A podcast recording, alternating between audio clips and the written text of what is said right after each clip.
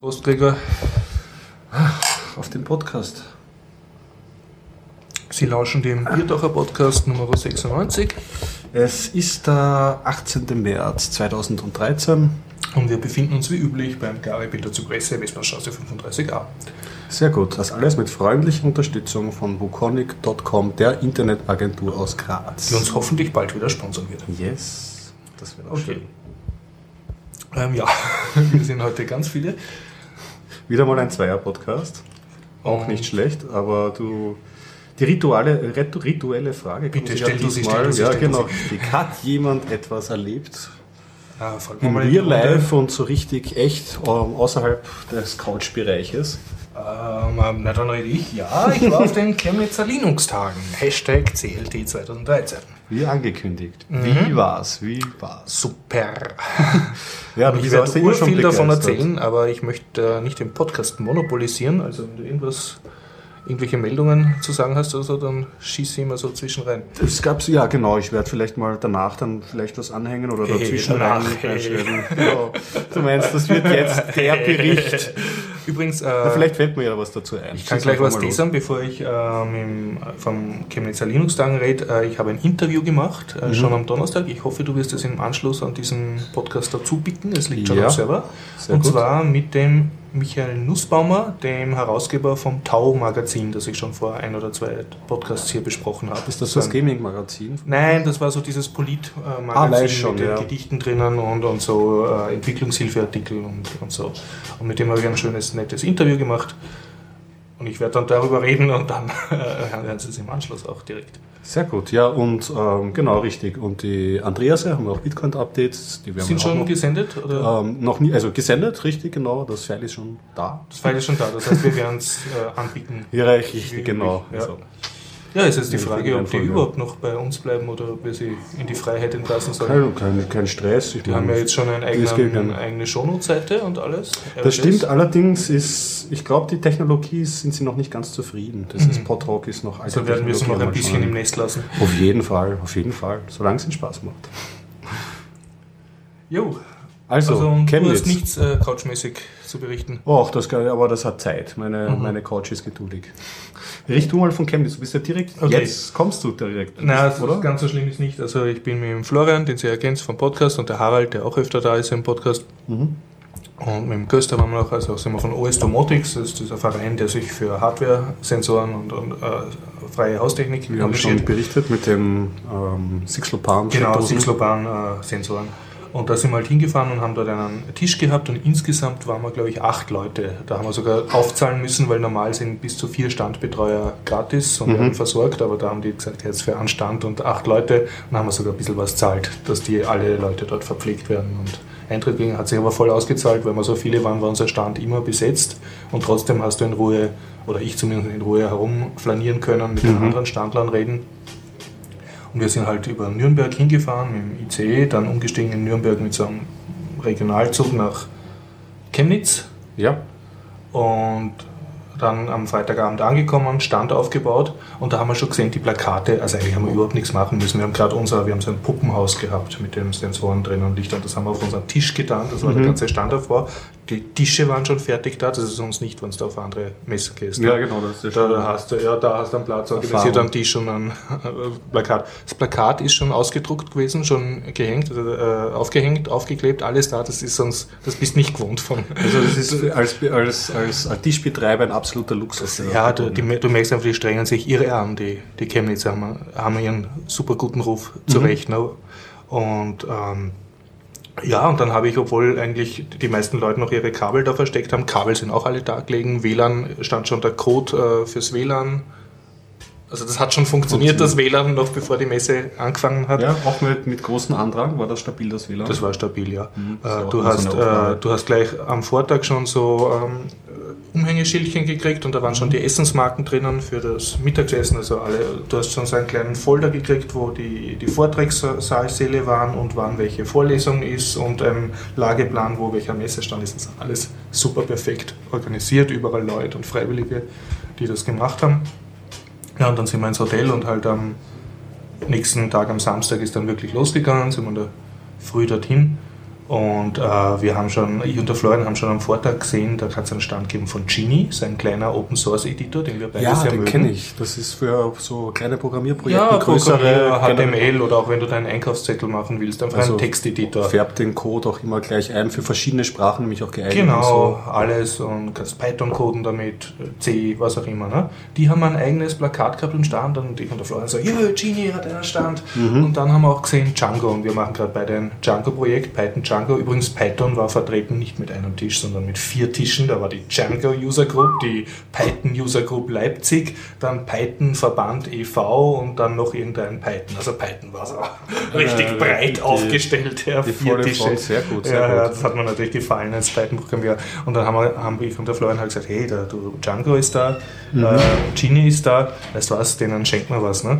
Und am nächsten Tag, also in der Früh, sind wir halt gegangen zu seinem Edeka und haben uns dort gegeben äh, ein äh, Bier und Mhm. Merci, Schokolade und haben das denen dann gebracht.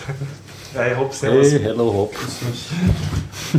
Und auf jeden Fall, wir, es geht halt los, also die Messe geht los und wir gleich am Anfang gehen zu dem Genie-Stand und zu dem Django-Stand und sagen, ja, wir kommen von Österreich, um euch extra hier Geschenke zu bringen. Und die sind aufgegangen wie die Germknödel, die haben das überhaupt nicht packt, gell? Die haben gesagt, was, extra, boah, oh, toll, ich bin ganz paff, ich weiß gar nicht, was ich sagen soll. Okay, so. also die waren sehr Ja, enthusiastisch wir haben das gleich super Einstimmung gemacht und dann uns hat das auch ur viel Spaß gemacht, dass die Leute, also dass du einfach persönlich sagst, hey, das ist ein super Projekt und wir schätzen das, was ihr macht und so. Und Ja, also Django ist voll aktiv mit einem Wort. Also es ist ja, wobei das jetzt nicht die Django-Entwickler waren, das Ja. war eher eine lokale Django-User Group.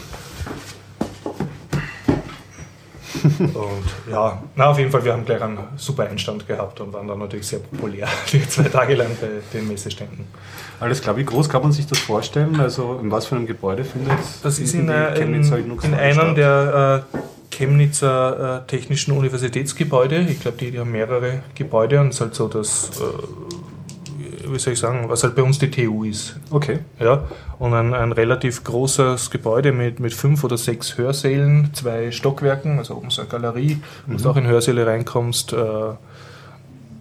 äh, mehrere WC-Anlagen, mehrere Nebenräume und halt dann die, die Ausstellerfläche kannst nie ganz überblicken, weil das sind so Säulen, also du, du musst immer herumgehen, dadurch wird es größer, als es von den Quadratmetern ist. Ich würde sagen, ja, so, keine Ahnung, 100 mal 100, nein, kannst schwer sagen. Also eine riesige Halle, wo insgesamt äh, vier Gassen waren aus Tischen und jeder Tisch ist halt irgendein Softwareprojekt. Ja. Bist du dazu gekommen, dir irgendwelche Vorträge anzuschauen? So Ja, ja, ja. Stand? Es waren, also es wäre die ganze Zeit jetzt super Workshops gegeben, also Blender-Workshops. Ich hätte meine Zeit in Workshops verbringen können, habe ich aber nicht gemacht und ich hätte auch meine Zeit durchgehend in Vorträgen verbringen können. Es waren ganz viele interessante Vorträge und de facto habe ich dann nur zwei Vorträge geschafft, wirklich. Okay. Und in zwei habe ich so kurz reingeschaut, aber dann gemerkt, ich bin zu müde oder zu nervös oder so oder der Vortrag ist zu voll. Aber es ist eh schade, wenn es, also ich habe einfach, äh, erstens haben wir am Stand sehr viel zu tun gehabt, weil viele Leute waren für Ja. OS Domotics, haben wir erklärt. Und dann habe ich mir gedacht, ich nutze eigentlich, dass ich persönlich mit den Leuten reden kann von den anderen Projekten, weil ich wollte halt aber über eher und- genetzwerkt als Genetzwerkt, ja. Und dafür war es voll super, weil halt wirklich von jedem Projekt, das du irgendwie vorstellen kannst, war fast ein Tisch vertreten und du kannst gleich mit den Gurus persönlich reden, weil die oft vor Ort waren oder halt mit extrem kompetenten Leuten. Ich wollte zum Beispiel über LaTeX was wissen, dann bin ich zum LaTeX-Stand gegangen, da sind immer drei so Typen gehockt, die haben mir dann gleich ein südteures LaTeX-Buch verkauft, haben es mich voll beraten, ja, na, kauf das und nicht das und das wäre jetzt im Angebot und so. Und dann habe ich gesagt, ja, ich habe das so ein Layout-Problem mit LaTeX, kann ich das überhaupt lösen? Und dann gleich, und hat mir das gleich aufgezeichnet und so. Und er hat mir gleich in dem Buch gezeigt, ja, das schaust danach und das da und da wäre vielleicht das besser. So war super, wie wenn du halt dann einen, einen High- LaTeX. High-Paid Consulter hast und du hast aber nicht einen Consulter, sondern hast gleich die ganze Open Source Consulting LaTeX ist Bandbreite ja so eine. Geschichte, da habe ich auch immer schon vorgehabt, mich Ja. auseinanderzusetzen und jeder, der irgendwie so äh, Leuten, die LaTeX wissen, Ja. das erzählt mir und er hatte irgendwie eine größere Arbeit, über 20 Seiten, irgendwie in Word oder in einem Open Office oder LibreOffice jetzt irgendwie zusammengestoppelt, die greifen sich immer nur am Kopf irgendwie. Ja, Also die LaTeXler greifen sich am- ja, du- ihr Word-User, wie könnt ihr nur- ja. könnt ihr nur? Das Ihr Unwissen. kein, ja, genau, ja, also ich, ich, ich steige jetzt auf in den erlauchten Kreis der Wissen. Hab's heute schon zusammengebracht, so eine kleine LaTeX-Demo richtig Ja. zu kompilieren. Da stand dann, ich, mein, das ist mein erstes LaTeX. Das ist ja oder so. Also das ist, hat so ein bisschen was vom Coden oder so. So wie meine Von erste HTML, Webseite. oder? Ja, wirklich wie HTML dann eigentlich. so Ja. Formatierungstags. Also alles, was halt in Word mit einem Klick machen kannst oder in LibreOffice, sind halt 20 Befehle bei LaTeX, aber die sind urstolz drauf, weil die Befehle äh, tun das dann selber und so. Genau, und die ziehen sich dann halt auch durch. Also Ja, du kannst ja. dich nicht verklicken oder irgendwelche äh, unsichtbaren Steuerzeichen machen irgendeinen Magic. -Spiel. Genau, also der Sinn ist halt, du stiehlst wie bei HTML, du stiehlst ein Layout, das schon mal gut ist, also Geschäftsbrief oder Rechnung oder Zeitschriftenartikel und schreibst dann nur zwischen diese Text deinen, äh, deinen Text, das was, also, was du änderst und der sorgt dafür, dass das Layout gut wird. Aber begrüßen wir mal den Hop. Ja, hi Rob. Hi Hop, super, das kann man dass du das. es geschafft hast. Prost. Servus.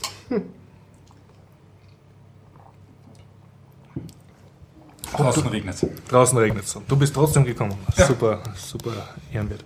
Du hast sicher zu erzählen vom famosen Linux User Group Tag äh, 13.03.2013, oder? Äh, ja, ich kann ein bisschen was erzählen. Ja. Ähm, wir waren 16 Leute. Ich glaube, ich glaub, wir waren 16. Es sind immer wieder welche gekommen und wieder gegangen. Wir haben Coding Dojo gemacht. Wir haben es wieder mal geschafft, das Problem nicht zu Ende zu bekommen. Welches Problem war das Äh, diesmal? Was Reversi. Auch bekannt als äh, Othello, glaube ich. heißt Mhm. Also ihr wollt Das jetzt ist wirklich ein Spiel. Äh, Nein, nein, es war nein, viel einfacher. Ähm, wir hätten als Input bekommen ähm, eine, eine, eine Boardstellung und welcher Spieler als nächstes am Zug ist. Und als Output wäre von uns verlangt gewesen die Liste der Felder, auf die der Spieler setzen darf. Mhm.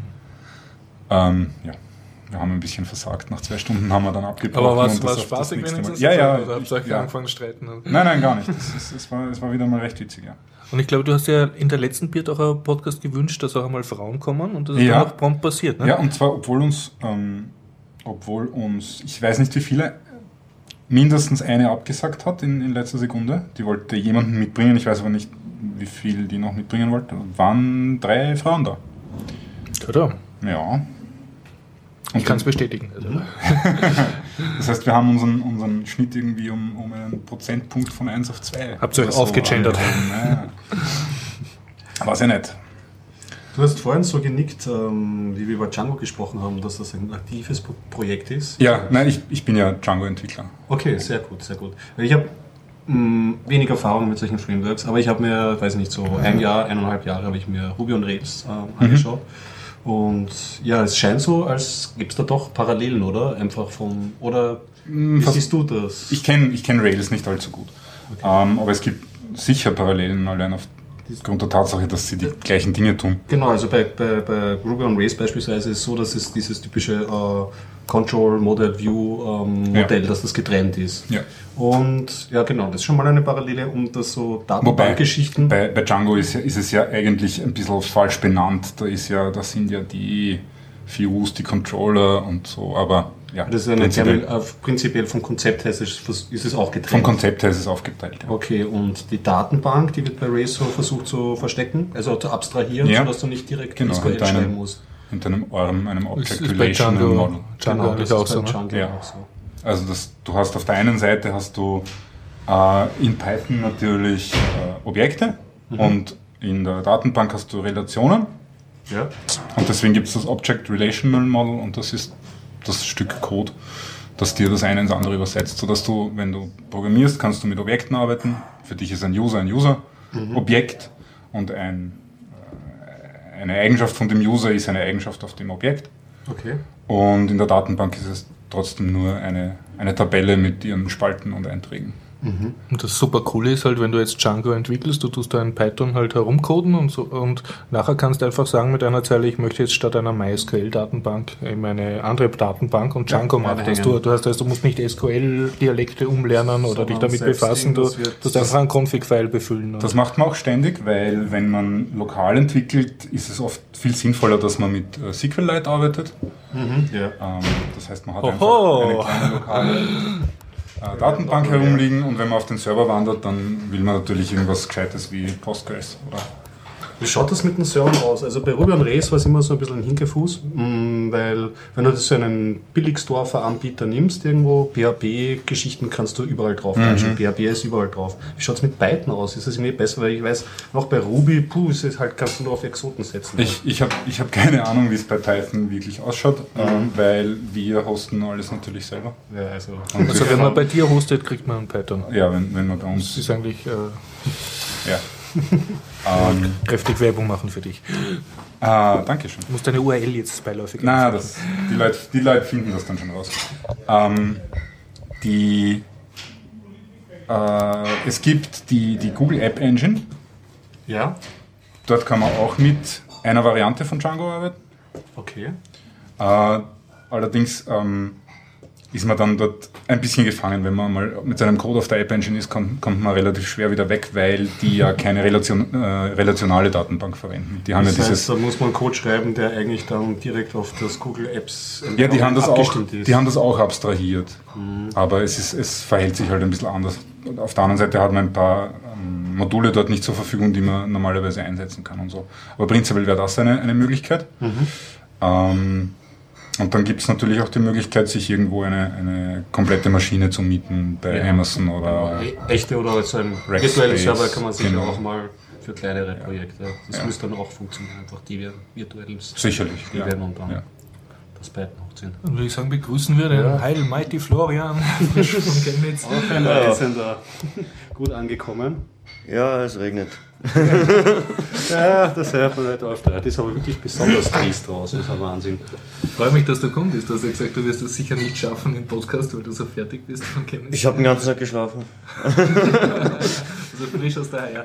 Ja, ich gedacht, wäre es ja gewesen, Nachtzug, da schläft man. Hm. War nicht so angenehm. Ja, das hast du auch schon berichtet. Also ich bin gerade äh, zu dem äh, dorthin gekommen, dass wir die, das Bier den äh, Python, den Django-Typen gegeben haben. Mehr habe ich noch nicht erzählt. Und den Genie-Typen, Ja. ja. Hast du dir Vorträge anschauen können, oder? Äh, ja, ich habe mir drei, vier Vorträge anschauen können. Vielleicht waren es so fünf, ich weiß nicht mehr genau. Mhm. Okay. Ähm, ja, was waren das für Vorträge? Der eine Vortrag, war ich auch mit dem Horst, äh, über Skull Linux, Jo, über den die erzähle ich Bruchlandung. äh, das darf der noch, Horst äh, dann machen. Skole Thema. Linux, ja. War da wieder dieser. Untertitel war äh, Tux vom Höhenflug im Ministerium zum Bruchpilot in der Klasse. Okay. Skole Linux in Rheinland-Pfalz. Ne? Ja, ich Und er glaube. war aber von Nordrhein-Westfalen. Ist er, ist er dieser Hauptprojektleiter, so ein älterer Herr? mit Ja, älterer Herr? Kurt Gramlich mit weißem Bart, Ja, typisch ja, ja, ja. lehrermäßig. Ich war da schon mal dabei, wie der Video Aha. interviewt wurde. Ah, im ja, ja. Irgendwie. Also von dem kann ich viel erzählen. Mikro hal- halten. ja, cooler Typ. Ja, was hatte ich für Vorträge? Erzähl vielleicht Äh, überhaupt, was deine Impressionen von Chemnitz waren, also speziell von Chemnitzer Linux sagen. Auf Chem- Chemnitz vielleicht auch. Von Chemnitz selbst kann man nicht viel sagen, also es ist nicht so viel dort. Einzige, was, äh, was so als Attraktion zu sehen wäre, ist die Karl-Marx-Statue. Riesiger Karl-Marx-Kopf. Ein Riesenkopf, ja, ich, angeblich die größte Porträtstatue von Europa. Okay, und Wirklich sehr groß, mehrere Stockwerke ein, hoch. Ja, kleines äh, Haus, so ein Häuschen groß. was, in was für Beziehung steht äh, Chemnitz mit Karl Marx? Ist Ja, früher hat es Karl-Marx-Stadt geheißen, in der DDR. Ne? Ah, okay, richtig. Also aber nicht mit seiner Biografie, sondern generell einfach nur eine Ich weiß nicht, DDR. ob er dort gewohnt hat oder so, aber er hat in, in London gewohnt eher. Ne? Ja, und geboren in Trier, glaube ich, Ja, oder ja. so. Da gibt es auch, äh, genau, wenn ich mich jetzt nicht ganz Ja, Chemnitz war halt in der DDR sehr industrialisiert und dann nach Mhm. der Wende ist die ganze Industrie weg und jetzt hast du halt so Plattenbauten, verfallene Bürgerhäuser, wobei die sind jetzt nicht mehr so verfallen, also sie haben schon wieder aufgeputzt. Aber ich glaube, das größte Problem von Chemnitz ist, dass Dresden halt weniger schöner ist, äh, schöner ist und mehr rausgeputzt und mehr Geld hat. Und dieses Silicon Saxony Zentrum ist in Dresden und Chemnitz spielt halt, so wie, spielt halt immer zweite Geige, aber man muss sagen, die Linux-Tage, da fahren, fahren alle nach Chemnitz und nicht nach Mhm. Dresden, weil die sich halt mehr anstrengen.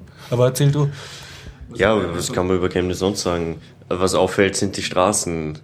Es sind extrem breite Straßen überall. Also es fahren keine Autos, aber du hast gleich mal vierspurige Straßen mitten in der Stadt. Wir haben ein bisschen vier T72 Panzer passen locker nebeneinander. ungefähr, ja. eine schöne Rechnung. Ich glaube, die haben früher einen Panzer nach gerechnet. Kassel irgendwie, das war ja auch so ein bisschen. äh, ja, man weiß nicht, wie man es beschreiben soll. Es gibt wenig. Wenig, ja. Ja. Es gibt eine Touristeninformation in Chemnitz.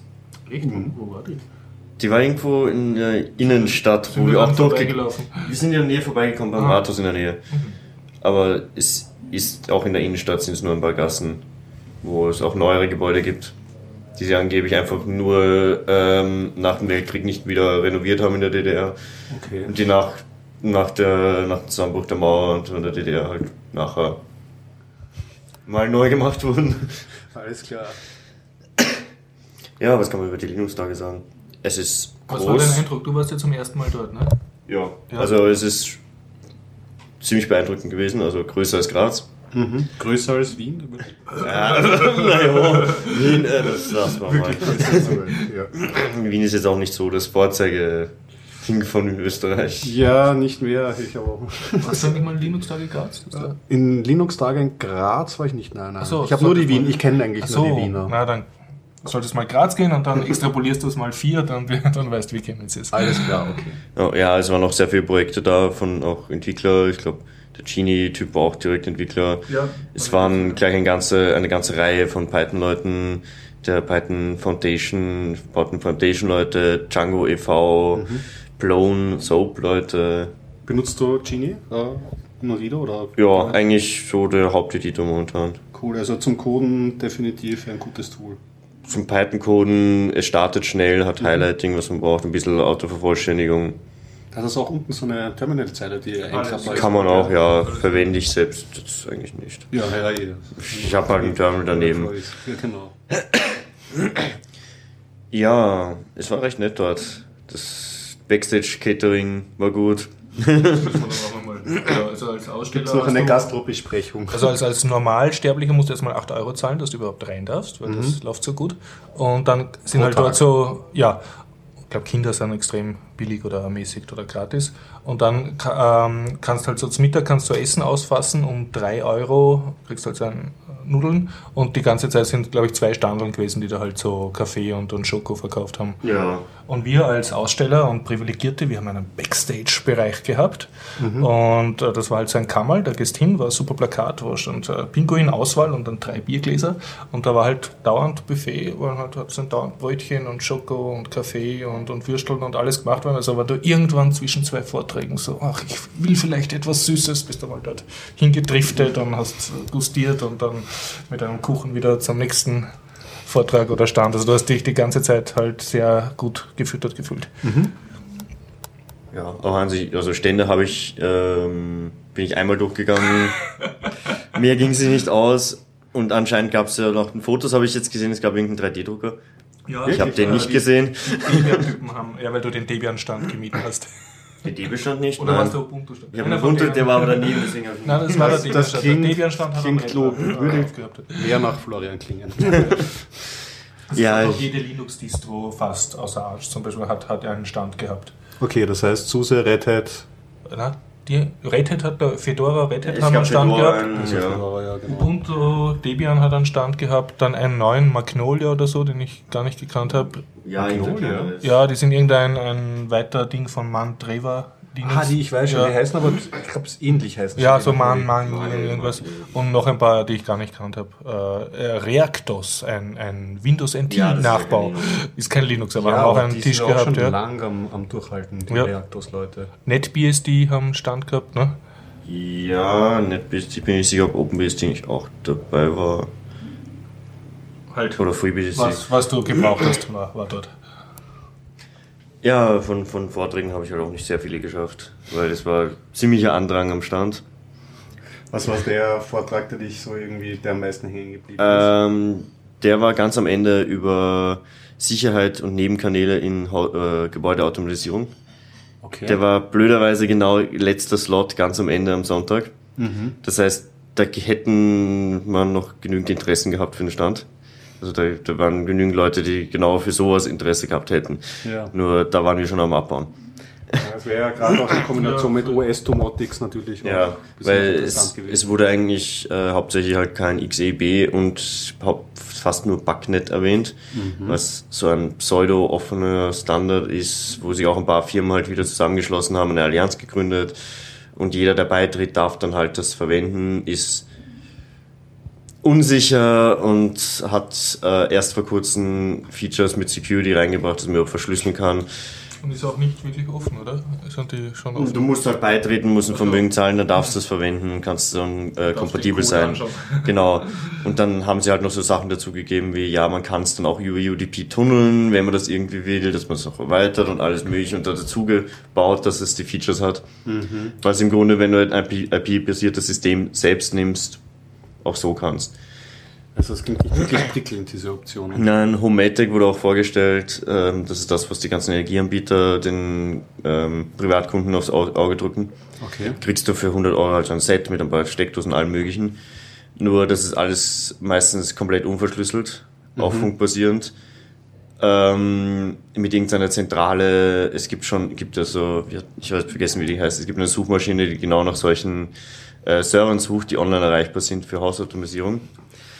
Aushacking. Ja, die, die bilden sich dann auch schön mit dem Server, dann mit einem schönen äh, Standardstring im Server und im Namen Kannst du kann man rausfinden, wo jetzt ein Homatic im Internet direkt ist. Standardpasswort und kann schon steuern, was man will. Ja, okay, das sind wieder blendende Aussichten. Genau. Das zusammen mit unsicherem NFT vielleicht in gleich in baldiger Zukunft, das wird ja so Ja, gehackt werden im Alltag. Ich glaube, da braucht man nicht einmal NFC, das geht noch leicht einfach. Von zu Hause aus in die Ich Suchmaschine meine, ja, eingeben, ja, klick genau, ich es geht. richtig genau als Zusatz irgendwie.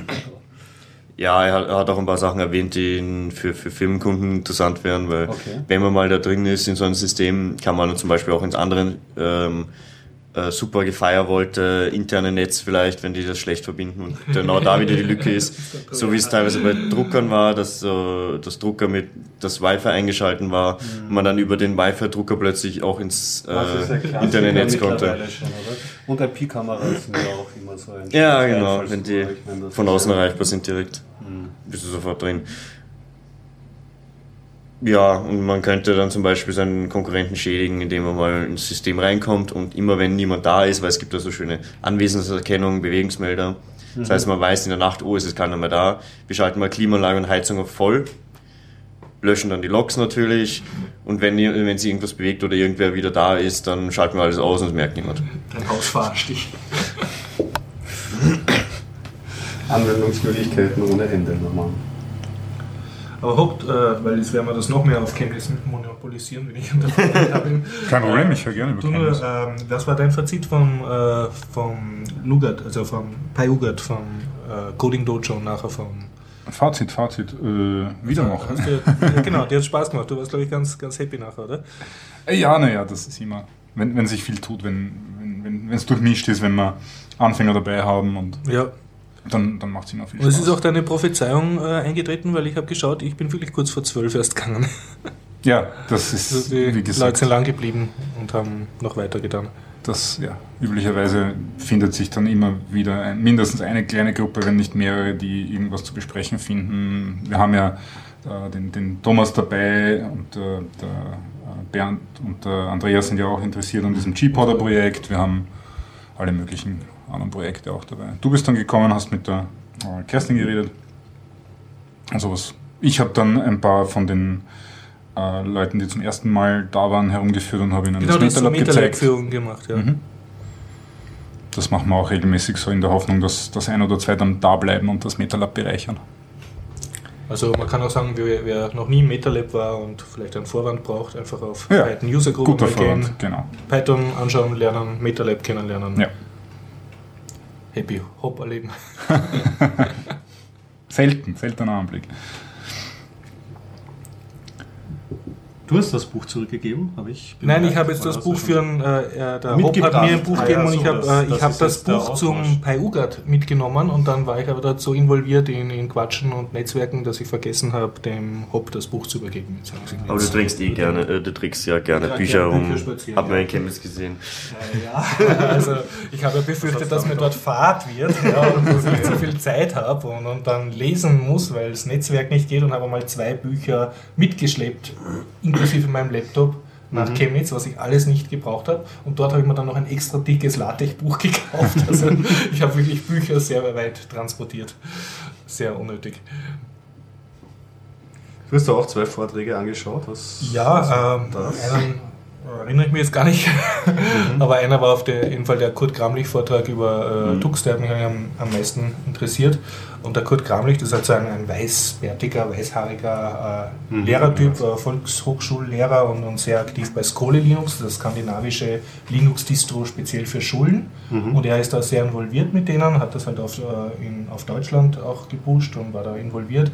Äh, und äh, Rheinland-Pfalz, wenn ich das jetzt richtig sage, ist halt ein Bundesland, und das hat dann plötzlich äh, gesagt, ja, wir brauchen eine Alternative zu dem Microsoft und hier, ihr Skole-Typen, tut das jetzt äh, machen. Und, und also sozusagen von oben ist gepusht worden. Okay.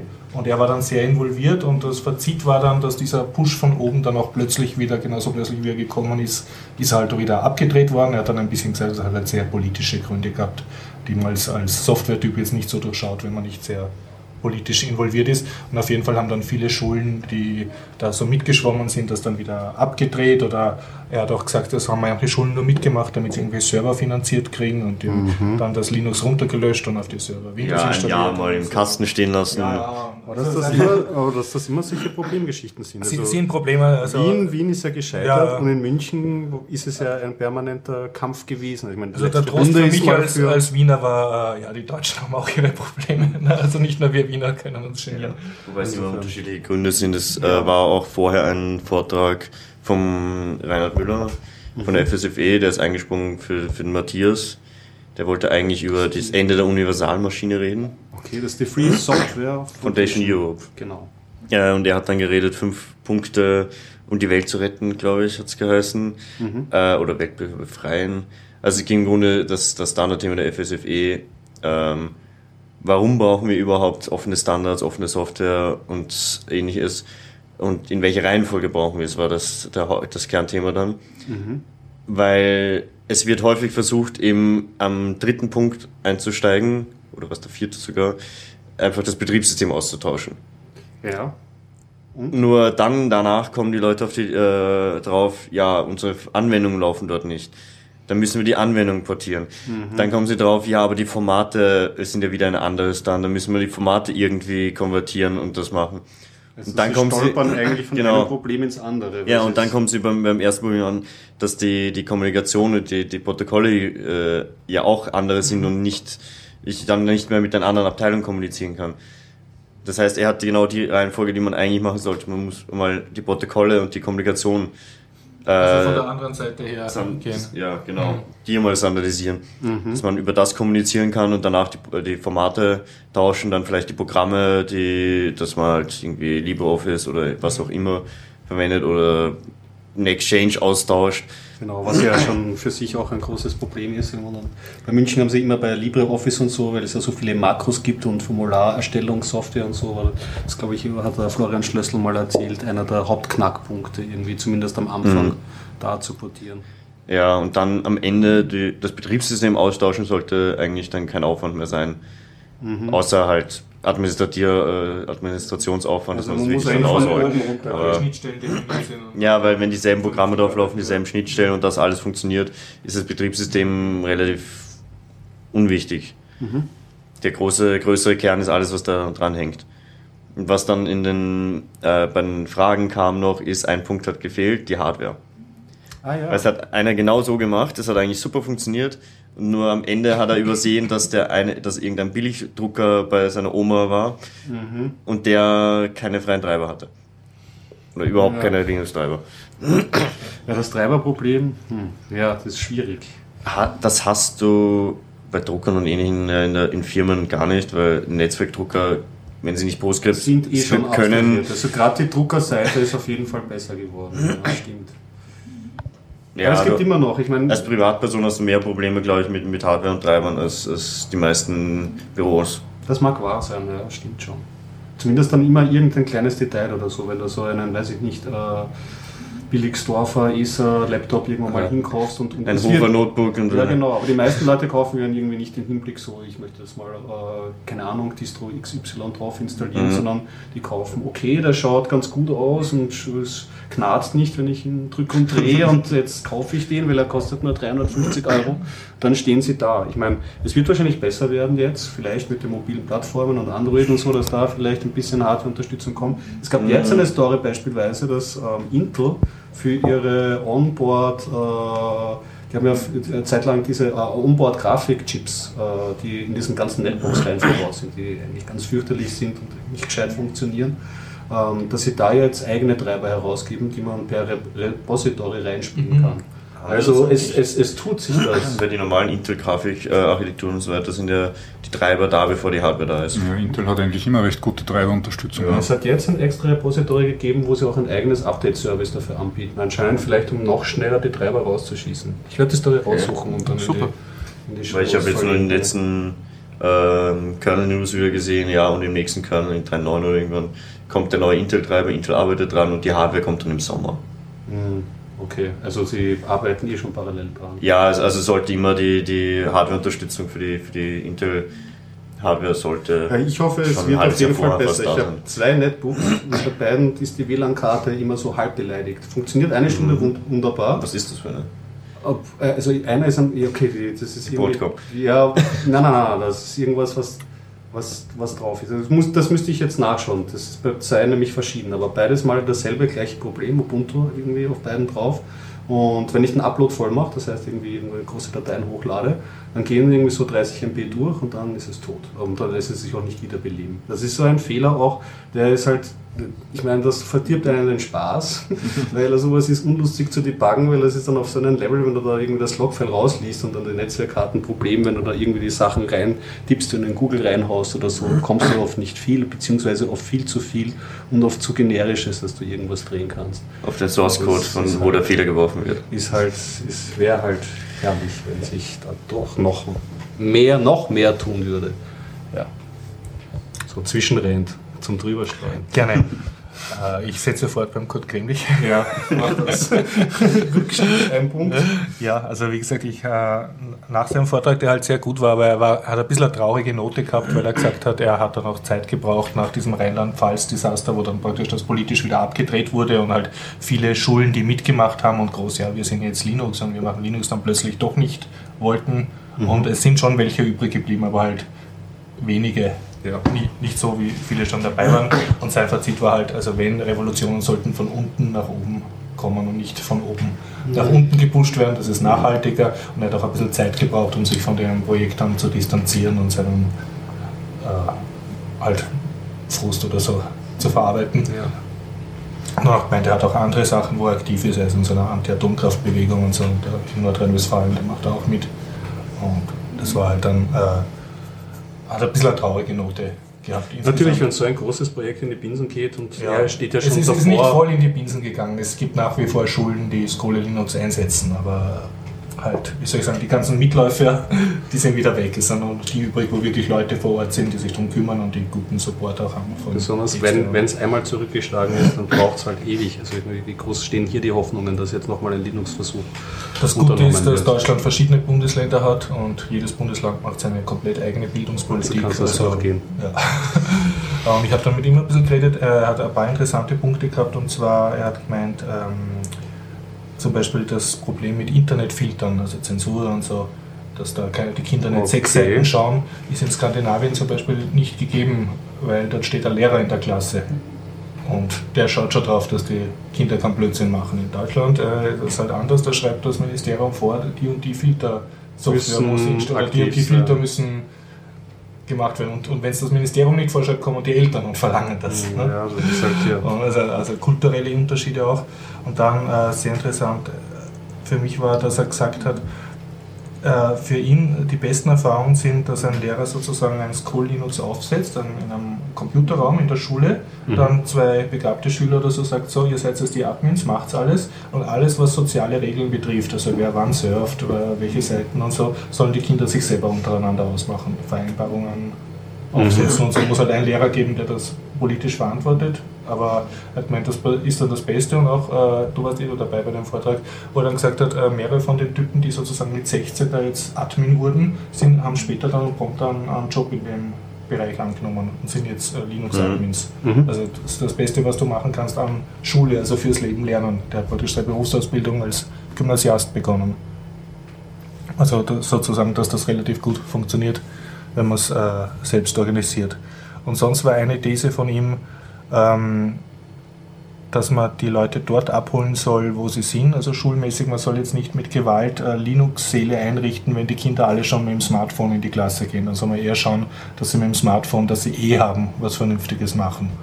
Also nicht sozusagen technologisch jetzt sagen, so wir brauchen jetzt den Dagegen Schul-PC und, und wobei, wenn die Wirklichkeit schon wieder ganz woanders ist. Sondern also eher, dass die Schule sich auf die der Wirklichkeit hinterherlaufen soll, der Wirklichkeit der Schüler, die Ja, halt Smartphones ich überlege nur gerade durch. Ich denke gerade nur nach, wie man Ja. das dann mit den Smartphones. Also unsere da ganze- sinnvolle Software. Ja, wir halt braucht. schauen, ja, schaut, das root werdet oder das Programmieren könnt ihr auf eurem Smartphone. Ja, wir werden euch dankbar sein, die Eltern. Ja, einfach Niemand wird in je die wieder Richtung. programmieren Aber von denen. Nächsten der, Tag der, sind der alle Typ hat halt wesentlich mehr, mehr Erfahrung in, in Linux und Schule als, als ich. Also ich denke, seine Überlegungen haben Kopf und Fuß. Und ähm, ja. das letzte, äh, so, jetzt, ich weiß, dass ich jetzt noch was sagen wollte, aber nicht mehr was. Red jetzt mal an ein Tech-Thema. Ich, ich denke mir gerade nach, was für Tools man verwenden könnte, um dann wirklich dann Lerneffekte Nein, ich- zu ich erzielen. denke- Ah, und ich, äh, Also vom, vom iOS-Entwickeln her, ich denke mal schon, dass man im, im Gymnasium ein, ein, ein Spiel fürs iPhone programmieren könnte. Mhm. Da müsste man halt dann die Lizenz also du kriegst für es ja nicht in den, in den Ja, das- iPhone-Shop. Nein, du musst es ja in- nicht über den Shop. so. Erstens einmal kriegst du es schon rein. Und zweitens, du musst es ja nicht über den Shop verteilen. Wenn du es Okay. in einer Klasse, in einer Klasse kannst du es direkt so machen, Mhm. ja. Das ist kein Problem. Und mit einer 80 Euro Lizenz kannst du bis zu 100 äh, Telefone aufnehmen in, in deine Liste. Macht Also also das- Apple das- hat ja immer auch so Studenten- und Schülerprogramme, da kann man sich wahrscheinlich noch dieses aushandeln. Ich glaube nicht, dass das für die, ja, man Developer fragen. fragen, ja. Für die, für die äh, Developer-Lizenz gilt, weiß ich nicht. Könnte man, könnte man fragen, sicher, aber selbst, ich meine, sowas kann der Elternverein zahlen oder so Mhm. Abgesehen davon, dass eh nicht viele Leute ein iPhone haben werden, selbst wenn alle ein Smartphone haben. Aber ich meine, da kann zum Beispiel eine Schule schon wirken, indem sie einfach sagt, ja, wir empfehlen, wenn sie schon ihrem Kind ein Smartphone kaufen müssen, ein, was weiß ich, Memo oder Android-Phone halt, weil wir das routen können und für den Informatikunterricht brauchen können. Und wir empfehlen nicht äh, Man muss es, man muss es eigentlich, so. also das mit den Routen ist ja schon sehr advanced, aber ein realistisches Szenario wäre, wo man, glaube ich, nichts zahlen müsste, Mhm. soweit ich weiß, dass man sich einfach Eclipse mit dem SDK für Android ähm, drauf installiert. Dann am Handy kann man sich auf jeden Fall, wenn es ein Android-Phone ist, ähm, das Hackerl setzen, dass es ähm, Apps installiert, äh, die nicht auch nur vom, vom Shop kommen und dann kannst du auch schon selbstentwickelte Applikationen ähm, auf dein Handy klatschen. Also das wäre beispielsweise so, das könnte man, wäre ein gangbarer Weg. Das wäre zumindest sinnvoller als alles, was wir im Informatikunterricht gemacht haben. Das war bei dir aber schon Zecke, oder? Äh, ja, doch, aber Lasst mich das nur noch anschließen. Ich habe jetzt einen Faden wieder gefunden. Äh, der Kurt Grömlich war auch sehr begeistert vom Linux Advanced bzw. Schweizer Lernstick-Projekt, wo du einfach einen Stick hast in den. Der ich meine, das ist so schön subversiv. Da gehst du in den nicht funktionierenden EDV-Saal rein, wo irgendein Käse-Windows installiert ist, Stick hinein. Plötzlich alles funktioniert, Linux und Stick dem Kind geben und Kind kann zu Hause Linux essen. Also das tust noch subversiv das verbreiten. Also das hat ihm auch sehr getaugt. Und dann was etwas, wo glaube ich seine Erfahrung rausspricht. Also da spricht man von diesen ähm, Live-Images, die man direkt vom ähm, USB-Stick Ja, ja. aller Knoppix und aus Knopper ursprünglich Ja, und jetzt ja, in verschiedenen ja, Varianten. In verschiedenen. Varianten, ja. Also äh, Lernstick von der Schweiz, Lernstick CH und Linux Advanced äh, kooperieren. Okay. Also die, die haben praktisch ein, die Idee ist halt der Schülerstick, dass der festplattenfreie Medium hat. Sein Betriebssystem in der Hosentasche. Genau. Und ähm, etwas, was er gesagt hat, und ich glaube, das, das geht uns alle an, wenn wir sozusagen nicht Linux-Leute haben und, und wir beglücken die da oder zwangsbeglücken sie äh, eben durch Peer Pressure oder so und sagen, ja, installiere Linux und so. Und speziell, wenn das jetzt Lehrer sind. Und äh, Kurt Gömmich hat gesagt, ja, also äh, da kommen halt die Leute zu Linux und am Anfang haben es halt irgendein, entweder der Freund hat gesagt, dass gut ist oder sie haben das in einer Zeitschrift gelesen und probieren es aus oder äh, sie, äh, der Kostenfaktor spielt die Rolle und dann tun sie da so ein, zwei Jahre herum und aha, ja, und das kostet nichts und das GIMP äh, und das checken sie dann, Photoshop würde so viel kosten und GIMP so und dann sind sie halt dabei. Und er hat gemeint, das braucht aber zwei bis drei Jahre, bis du den Geist von Linux atmest. Also bis du wirklich kapierst, aha, Mhm. ich bin Teil einer Community, ich kann da hingehen und die anderen helfen mir und ich kann anderen helfen. Und er schließt alle seine Vorträge ab mit so einer Warnhinweis, verwenden Sie nicht Linux, denn es wird Ihr Leben verändern und Ihre Freizeit löschen und so. Den Und Spruch kennst sogar ich noch. Ja, also, da ist schon also- Wiener Linux-Tagen. das ist halt sein, seine Lebenserfahrung auch. Und er hat gemeint, also es reicht nicht, dass du jemandem eine Linux-CD gibst und sagst, ja, das ist billiger, weil dadurch ist er nicht Linux, Linux-Aktivist, dadurch ist er passiver Linux-Anwender und er kann genauso gut passiver Beziehungsweise ist Closed-Source-Anwender das sein. äh, ja, Frustrationspotenzial sehr hoch dann. Ja, und, und er hat vor allem nicht, nicht äh, das kapiert, was freie Software ausmacht, weil das ist halt nicht der Preis. Das ist ein Argument. Aber wenn du jetzt eine Raubkopie hast oder der Staat dir das zahlt oder sonst, dann das, spielt der Preis für dich ja keine Rolle. Es ja immer so schwer, schwer zu erklären ist. Ja, Und das ist halt und, und dieses in, einer, in eine Community eingewoben sein und, und plötzlich merken, du kannst da selber kreativ sein und was bewegen und, und kriegst von anderen nur viel, zum Beispiel Bier von uns. Ne? Bier und Merci, ja. Bier und Merci. Ja? Dann, da, das ist halt das Erlebnis, aber das kriegst du nicht sofort. Da musst du halt ein paar Jahre dabei sein und das wirklich einen höheren Level erreichen sozusagen. Und das hat er gemeint, das ist dann das Kritische. Also wenn jemand dann so, so weit ist, dann macht er auch mit, dann geht das Projekt nicht mehr kaputt. Ne? Und wenn, dann, wenn du den nur über die Kostenschiene kriegst oder nur ganz kurz Linux und da ist die CD und jetzt werdet jetzt glücklich damit, das, das reicht nicht. Ne? Der, der fällt dann auch wieder ab, weil er nicht das Wesentliche kapiert hat von freier Software. Ja, wobei ich jetzt auch schon, ähm, jetzt wo viel mehr sich auch im Browser abspielt und so, auch schon erlebt habe, dass die Umstellung leichter geworden Weil ist. es eh nur Browser brauchen, die Leute. Browser, VLC ist sehr Mhm. wichtig, ein LibreOffice, damit sie Mhm, die Sicherheit ja. haben, generell Excel-Files öffnen zu können. Das sind so das Triumvirat irgendwie, so was sie gerne haben möchten. Vielleicht noch eine Fotoverwaltung wie F-Spot oder so dazu. Das ist kein, eh, ist ist kein online alles. ist kein, Das ist ist kein der Ja. Da ist auch wieder ja. Picasa und so da drinnen, aber der Umstieg ist auf jeden Fall, das ist ein Aspekt von der Cloud oder von, von, von Webanwendungen, die den Umstieg auf jeden Fall leichter gemacht haben. Habe ich jetzt erfahren. Hopp, wir haben dich so überredet. Gar nicht, gar nicht. Ich höre interessiert zu. Ich habe dein Buch übrigens angefangen, das, ähm, so jetzt weiß ich den Titel The End of. Money. Genau, ja, bin noch nicht sehr weit gekommen. Okay. Also im Zug, zwei Stationen oder so.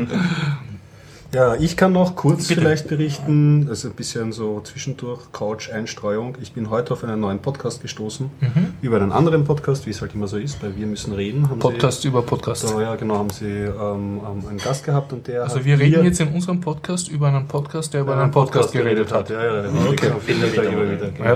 genau. Je mehr Meter, desto besser. Ja, und äh, die, äh, der Gast hat berichtet, dass er selber einen Podcast hat, nämlich, der nennt sich Und das ist ja dann 20 noch einmal ein Meter. Fuf- 2015. 2015. Ja, Das klingt aber nicht- 2015. Ja, Das ist ein 20. bisschen schwierig zum Googeln Okay. oder so, aber mit den Shownotes ging Mhm. das dann. Und das ist ein Serienpodcast und es gibt noch einen anderen, den ich glaube ich schon mal erwähnt habe, den anderen, wie heißen das, die Serien, die Wiederholungstäter, Mhm. eben mit einer bekannten Podcasterin, mit der Winnie und noch einem anderen, die Winnie kennt man von Spitz und so. Und ja, also dieser Wiederholungstäter, auf den ich, das, den wollte ich eigentlich gar nicht erwähnen, streue ich jetzt auch ein, der, der ist recht knackig, der dauert nur so eine Viertelstunde, also die halten sich auch dran, also da geht es nicht länger drum. Die reden über Und TV-Serien? Die reden oder? über TV-Serien und ja, ist halt schon ziemlich vernördet insofern, weil sie auch über viele äh, TV-Serien reden, die einfach nur eine Staffel haben oder so. Okay. Mhm, Also auch über begrabene TV-Serien. Und die machen das halt. Ja, Aber das jetzt ist halt um die Zwischenstrecken. 2050. Die 2015. 15, Genau, wegen okay. von 20.15 Uhr. Ah, wegen okay, der Pri okay. Ah. Pri Primetime, wie man heutzutage sagt. Wo ja eigentlich keine. Hey, schaut mal, Serien- je später der Abend, desto schöner die Ja, jetzt trudeln sie alle ein. Hallo, hello, servus. Servus, Johnny. Johnny. Sorry, jetzt ist es so spät. ist. Nein, nein, wir, wir schnippeln das vorher weg. So, Okay, 2015. 2015, genau. Und die nehmen sich länger Zeit. Also der Podcast, ich habe nur eine Folge, muss ich gestehen, Mhm. Ja. jetzt gehört, die aktuellste, äh, zweieinhalb Stunden. Also Sie Und- reden über eine 90-Minuten-Serie, zweieinhalb Stunden oder Naja, schon über die, mehrere? die, die dauern ja 90, eine Episode, sie dauern, Also- sprechen über ganz und die dauern ja staffelweise und okay, ewig okay. lang und so. Und sie, äh, das ein, äh, Einzige, was mich geärgert hat, so RSS-Feed, das ist oft bei so Podcasts, dass man Mhm. den Link zum normalen RSS-Feed, ich meine, die haben alles, irgendwie so iTunes und du kannst auf Mhm. aber- der Soundcloud. Aber kein whatever. RSS-Feed. Das war ein bisschen schwierig. Ich habe es dann auf diesen podcast.de oder so Plattform da Mhm. Ja, und ja. die sind da ja auch irgendwie. So. Also, also, ich wollte es unbedingt äh, versuchen, aber sie sind eh zurzeit, Mhm. sind sie irgendwie so im Umhosting, passt nicht ganz und um Umziehen. Wurscht. Ich habe die letzte Folge gehört und da ging es um Sherlock, das eh sehr oft und gut besprochen wird. So eine Britische Serie, ja. von Sherlock Holmes, ziemlich nahe am Original, aber in der Jetztzeit. Eh mit dem äh, bekannten Hobbit-Darsteller, dem Martin. Freeman. Danke. Ah, das ja, ist der Martin Dr. Freeman. Watson, oder? Genau, der spielt mit Dr. Watson. Und äh, er, der Haupttyp, der Cumberbatch. Dankeschön. Herrlich. Das Office hilft, hilft mir aus. Der jetzt nämlich auch eine Rolle annimmt als Julian Assange. Ah ja, Der ja. spielt- so schaut er ja aus. spielt Ja. Und den Bösewicht in Star Trek spielt, spielt er. Ja, genau, in dem neuen Star Trek, der kommen wird. Ja, auf jeden Fall hochgelobte Serie und wir sprechen zweieinhalb Stunden darüber und ich bin jetzt zu 100% gespoilt bei der Serie. Ich habe mir, ich hab mir eine Folge mal angeschaut und Ding, aber also diesen Podcast kann man sich anhören, aber erst nachdem man die Sachen geschaut Also, hat. sonst aber dann sind sie top. Also sie gehen in die Tiefe, sie besprechen also einzelne Set-Szenen, was das bedeuten kann, was auf diesem Bild draufsteht oder wie die Das heißt, müsstest du eigentlich dann während dem Podcast hören, das Ganze noch einmal gucken, damit du mitkommst? Also ich müsste mal jetzt, ich suche meine Folge raus, wo ich die Folgen schon gesehen habe und schaue, wie, ob, ob ich da überhaupt mitkomme, weil es war so detailgetreu. Also ich kaum ein, dass ich irgendwie so äh, überhaupt nicht mitkomme. das das klingt so, als, als wird Fernsehen noch Arbeit. Also das musst du da voll recherchieren. es, es, ja, es, es reichert sich auf jeden Fall an. Also das ganze Netz, also das gemeinschaftliche Fernschauen und so, ja generell, also von Filme und Serienpodcasts mangelt es ja nicht. Und generell ist das gemeinsame Fernschauen Hashtag da dort, irgendwie am Sonntag fliegt er auch durch Ah, ja. Twitter durch. Also Hast du das schon mal mitgemacht? Das oder? wird schon. Ähm, nein, nein, nein, nein. Aber Mhm. das bekommt man, das bekommt man ja mit. Ja. Na, dann übergeben wir das Wort an unser Po- Podcast-Küken Johnny. Ganz frisch dabei. Hast du den, hast du den Johnny, was hast du seit vier Monaten gemacht? Seit du nicht mehr da? Vier Monate. war das nicht? Das ist, Nein, ich, ich war offline. muss auch Nein, manchmal sein. Na, es war jetzt, es ist viel persönlich jetzt gewesen, dass ich wirklich wenig gemacht habe am Rechner. So, und es waren auch lauter, immer zufällig montags einige Termine, die ich wie, verschieben habe können. so offline? Also, Äh, naja, Smartphone war dabei. Nicht ganz offline, aber einfach viel weniger Zeit jetzt auf- aufgebracht und in der Arbeit hat sich auch einiges getan. Ja, aber ja, auf Anhieb habe ich gar nicht so viel zu erzählen, leider. Ja. Hast du, hast einen NFC-Beitrag? Äh, Nein, habe ich auch nicht. Ja, der ist eh nicht Aber- so lang. Der, der dauert nur eine Viertelstunde. Ja, genau, ich digital Leben und Prinzipiell kenne ich die digitalen Leben, höre ich hier gerne. ja, genau. Das war jetzt genau war nicht so interessant, aber ich glaube, da, ging es nämlich um eine FH, die sich sehr mit dem NFC-Thema auseinandersetzt. Hagenberg. Ja, genau. und da hat ein Typ von Hagenberg Der gesprochen. Michael Roland, Das könnte kann, sein. also ist der Typ von der Hagenberg, also der da sehr große Koryphäe ist auf dem Gebiet, auch schon viel veröffentlicht hat und Mhm. Also wenn, hört man oft von ihm was. ja. Und ja, ich habe generell in die Richtung schon mehr als mich umgehört, aber noch nicht wirklich was. Also ich habe mal Bücher besorgt und jetzt habe habe ich dank Arbeit zufällig auch ein Lesegerät zur Verfügung. Was? Wirklich cool. Ja, E-Reader oder? na, ein Lesegerät Smartcard Reader und so. Alpha die, also NFC-Lesegerät. aber noch nichts wirklich damit gemacht, Ja. ja. ich Zeit. Wie geht's deinem Handy? Wie geht's dem Nexus 4? Machst Ja. Jetzt Dauertest. Noch immer zufrieden oder sagst du Google? Puh. Na, perfekt eigentlich. Aber jetzt habe ich schon länger nicht aktualisiert. Also ich fahre nicht mit Google, sondern mit äh, Cyanogen. Cyanogen-Mod. Und da gibt es zwar auch jetzt schon das OpenDR-Update, aber ich war jetzt einfach zu faul. Wie sagst du? Für OpenDR zu Wow, wow, du bist Das ist eigentlich- schon knapp vor, knapp vor offline. Nein, es spricht dafür, dass es funktioniert alles. Verstehst du? Ich habe dann, Mhm. dass du irgendwie keine Sorgen hast und keine Probleme. Das Gerät funktioniert auf Das, einen das kann ich aber auch nachvollziehen. Außer, Ich habe auch heute äh, Update gemacht am iPhone und jetzt kann ich natürlich wieder nicht im Internet surfen, weil ich mir nie merke, wie die Zugangsdaten für den Ah, ja, das- APN sind. zum Beispiel. Und das ist sowas, was, was halt dann, das, das kannst du nie garantieren, dass, dass nach dem Update noch alles geht. Und Aber gibt es nicht einen, einen Trick, dass er sich diese Passwörter merkt? Irgendwas mit dem Keyring, den man dann drauf Nein, das, das das hat- sollte er sich normalerweise automatisch merken, Okay. aber Bob ist einfach nicht in der Liste von Providern drinnen bei Apple wo es was weiß ich, funktioniert. keine Ja. Meine, bei Android kann man, oder mache ich auch vor allem ein, kann man ein Android-Backup machen, das kann man auch noch entpacken und dann raussuchen, falls man was sucht. Also manuell. Backupst du? Also ich backup ja mit aus dem, aus dem Recovery heraus ins TAR-Format mit Android und mit, man kann ja mit Titanium Backup mittlerweile schon aus den Android-Backups heraus die Updates wieder einzeln einspielen. Und so, oder du kannst auch entpacken einfach am Rechner und dann suchen, wenn du irgendwas suchst. Aber wie gesagt, im, das ist dann immer anstrengend, weil ich jetzt, äh, ich habe das eingespielt, obwohl in der Regel bis jetzt eigentlich eh mal alles gut funktioniert bei den Updates, aber die treibende Kraft früher war entweder, dass ich irgendein neues Feature vermisst habe oder ich habe gehört, es gibt ein cooles neues Feature, das ich mal ausprobieren wollte. Oder es ging irgendwas nicht und ich hoffe, dass es in der neuen Version schon behoben ist. Und dank, weil das Nexus so offen ist, ist das einfach schon bis jetzt ziemlich stabil und einwandfrei gelaufen. Und das Einzige ist halt immer die Akkulaufzeit, das ist das, was ich am meisten, ja, aber es liegt an meiner Nutzung wahrscheinlich auch. Ja. Aber das ist schon, das ist schon viel wert. Ich habe letztens einen Patienten da gehabt, irgendwie ein Acer Iconia, einer der früheren Modelle noch, also einer der Billigvarianten. Und das hat auch immer funktioniert, war Cyanogen drauf, aber war dort dann hin und her gesprungen zwischen den einzelnen E-Mail äh, äh, Firmware-Versionen. Da gab es noch MyOS, glaube ich, auch einen so ein. ja genau, die, die haben den Look ja so ganz verändert, oder? Ja, er hat auf jeden Fall, genau, richtig. Sie haben, er hat verschiedene ausprobiert und irgendwann war es halt mal gebrickt. Er kommt nicht raus hoch, also er fährt hoch und fährt sich dann aber wieder, schnappt er weg Okay. und wieder ist weg. Und das Problem ist dann, in diesen Recovery-Mode überhaupt reinzukommen, weil es ist zwar ähm, beschrieben, dass man irgendwie Lautstärke rauf, dann den Power-Knopf an und dann irgendwie nach 10 Sekunden die Lautstärke wieder auslassen, aber den, das sind halt die Ur-Moves. Und er wir haben es einen halben Abend lang, wir haben schon aufgegeben gehabt, irgendwie, haben das probiert, haben nicht, hat nicht funktioniert. Ähm, er hatte diesen Clockwork Mod, also dort, wo man das Bootmenü hat, hatte er drauf, da ist aber auch nicht mehr reingekommen irgendwie. Das ist kurz davor auch abgeschnappt. Aber zum Glück irgendwie so kurz vorm Aufgeben hat man dann diese, diese, diese Knopfe-Drücke-Kombination hingebracht. Aber Das- das ist halt teilweise diese, das ein Blindflug. Halt. Aber es hängt halt auch sehr, also so, gerade diese frühen Boot-Vorgänge, also was direkt nach dem Einschalten passiert, ist oft sehr gerätespezifisch und einzelne Hersteller gehen da unterschiedliche Wege. Liegt diese, der erste Bootloader auf einer eigenen Partition, liegt auf derselben Partition und so Dinge. Und das ist ja dann schwer allgemein gültig zu sagen, wie man jetzt ein Android wiederbelebt. Da muss man halt auf das Gerät eingehen und sich halt dann schlau machen, wie das dort funktioniert. Und es gibt halt je nach Gerät mehr oder weniger leichte Möglichkeiten, wie man es wirklich ganz kaputt macht, zu einem schönen Briefbeschwerer. Manche Hersteller machen es einem da halt einfach sehr, sehr leicht, dass man einfach irgendwas überschreibt und das, das war's dann.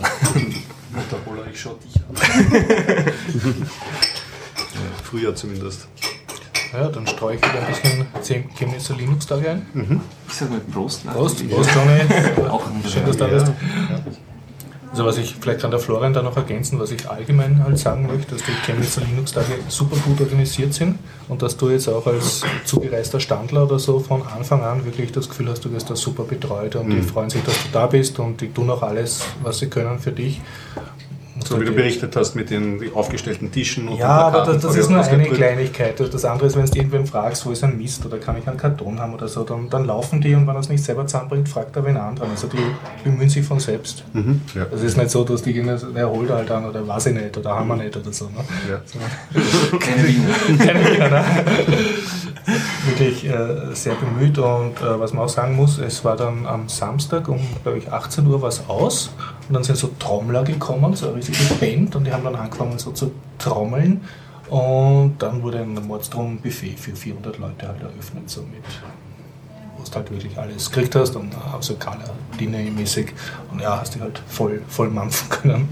Ist- Für die Aussteller. ja, für die Aussteller und, und Vortragenden. Vortragende, Und, also ich habe nicht kapiert, ob sie es wirklich äh, kontrolliert haben. Also ich glaube, wenn du schlau gewesen wärst und lang genug dort geblieben wärst, hättest du auch für deine 8 Euro dann um 15 Euro oder, oder 20 Euro, keine Ahnung, was das kostet, so ein Buffet.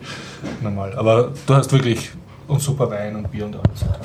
Und das macht es auch schön, ne? weil du hast ein schönes Erlebnis halt. Kleine Detailfrage habe Ja. ich noch. War ein Stand von OpenOffice dort? LibreOffice war dort und OpenOffice. Nebeneinander. nebeneinander. Und sie haben beide überlebt. Ja, ja, weil letztens bin ich nämlich drauf, ich bin ich über einen Artikel gestoßen, das OpenOffice hat jetzt gefeiert den 40 Millionensten Download. LibreOffice ist gerade mal bei 15 Millionen Downloads. Also das, es Also wird schon, aber es alles insgesamt? Ne, OpenOffice gibt es ja schon länger. Ja, ja, es gibt schon länger. Es hat schon einen ist ja riesigen, nicht so hat einen riesigen zeitlichen Vorteil natürlich, aber trotzdem hat mich der Abstand halt gewundert irgendwie. Und ich kann mir das dann schon dass denken. LibreOffice so schnell aufholen würde. Ja, aber weißt du, das war das so die OpenOffice war so zum ersten Mal, dass irgendwie den Windows-Leuten, die irgendwie so nicht vertraut sind mit Alternativen zum Windows, hat man immer so gesagt, so OpenOffice, OpenOffice. Dass die jetzt nicht dieses Ränkespiel von Oracle mitbekommen haben und warum sich LibreOffice ist abgespalten Ja. hat. Vielleicht ist OpenOffice noch stärker, als man Ist die, denkt. ist die Downloadzahlen werden Dachte nur vom, mir. von der Webseite gerechnet, oder? Das Das, heißt, alle Distributionen, die. LibreOffice an, also anbieten, das wird nicht in die Statistik aufgenommen. Wie gesagt, also diese Statistiken sind generell mit Vorsicht zu genießen. Ich Also- habe mir nur gedacht, vielleicht wäre es ein, ein logischer Gedanke, dass sich LibreOffice dann in der Wahrnehmung der großen Benutzer dann vielleicht doch noch nicht Also so an- der Stand war von, von Apache Weil wir als. Distro-Benutzer sind automatisch dabei. Wir kriegen ja LibreOffice jetzt einfach so mit der neuen Distro draufgeklatscht. Aber die, die Windows-Leute muss man vielleicht noch ein bisschen mehr abholen, habe ich mir gedacht. Die Windows-Leute können auch Google Docs Weil ich verwenden bin schon jetzt, noch ne? Haben nicht mehr so den Zw- Zwang, sich jetzt wirklich ein freies Office zu installieren. Solange es das noch gibt. Ja, Ah, ja, genau. ja. Das kann man ja eigentlich jetzt als jemand besprechen. Ja, das, ich habe ich hab das, hab mir das aufgeschrieben. Google hat jetzt ein paar Services und äh, Applikationen wieder abgedreht. Genau, Google Reader ist weg, oder? Unter anderem Google Reader. Und das habe ich nur deswegen gemerkt, weil mein Reader nämlich in, ein bisschen in die Knie gegangen ist. die, die Userzahlen haben sich verzehnfacht binnen Stunden. Ich möchte auch deinen Reader. Äh, der heißt Newsblur, ist zu finden unter newsblur.com.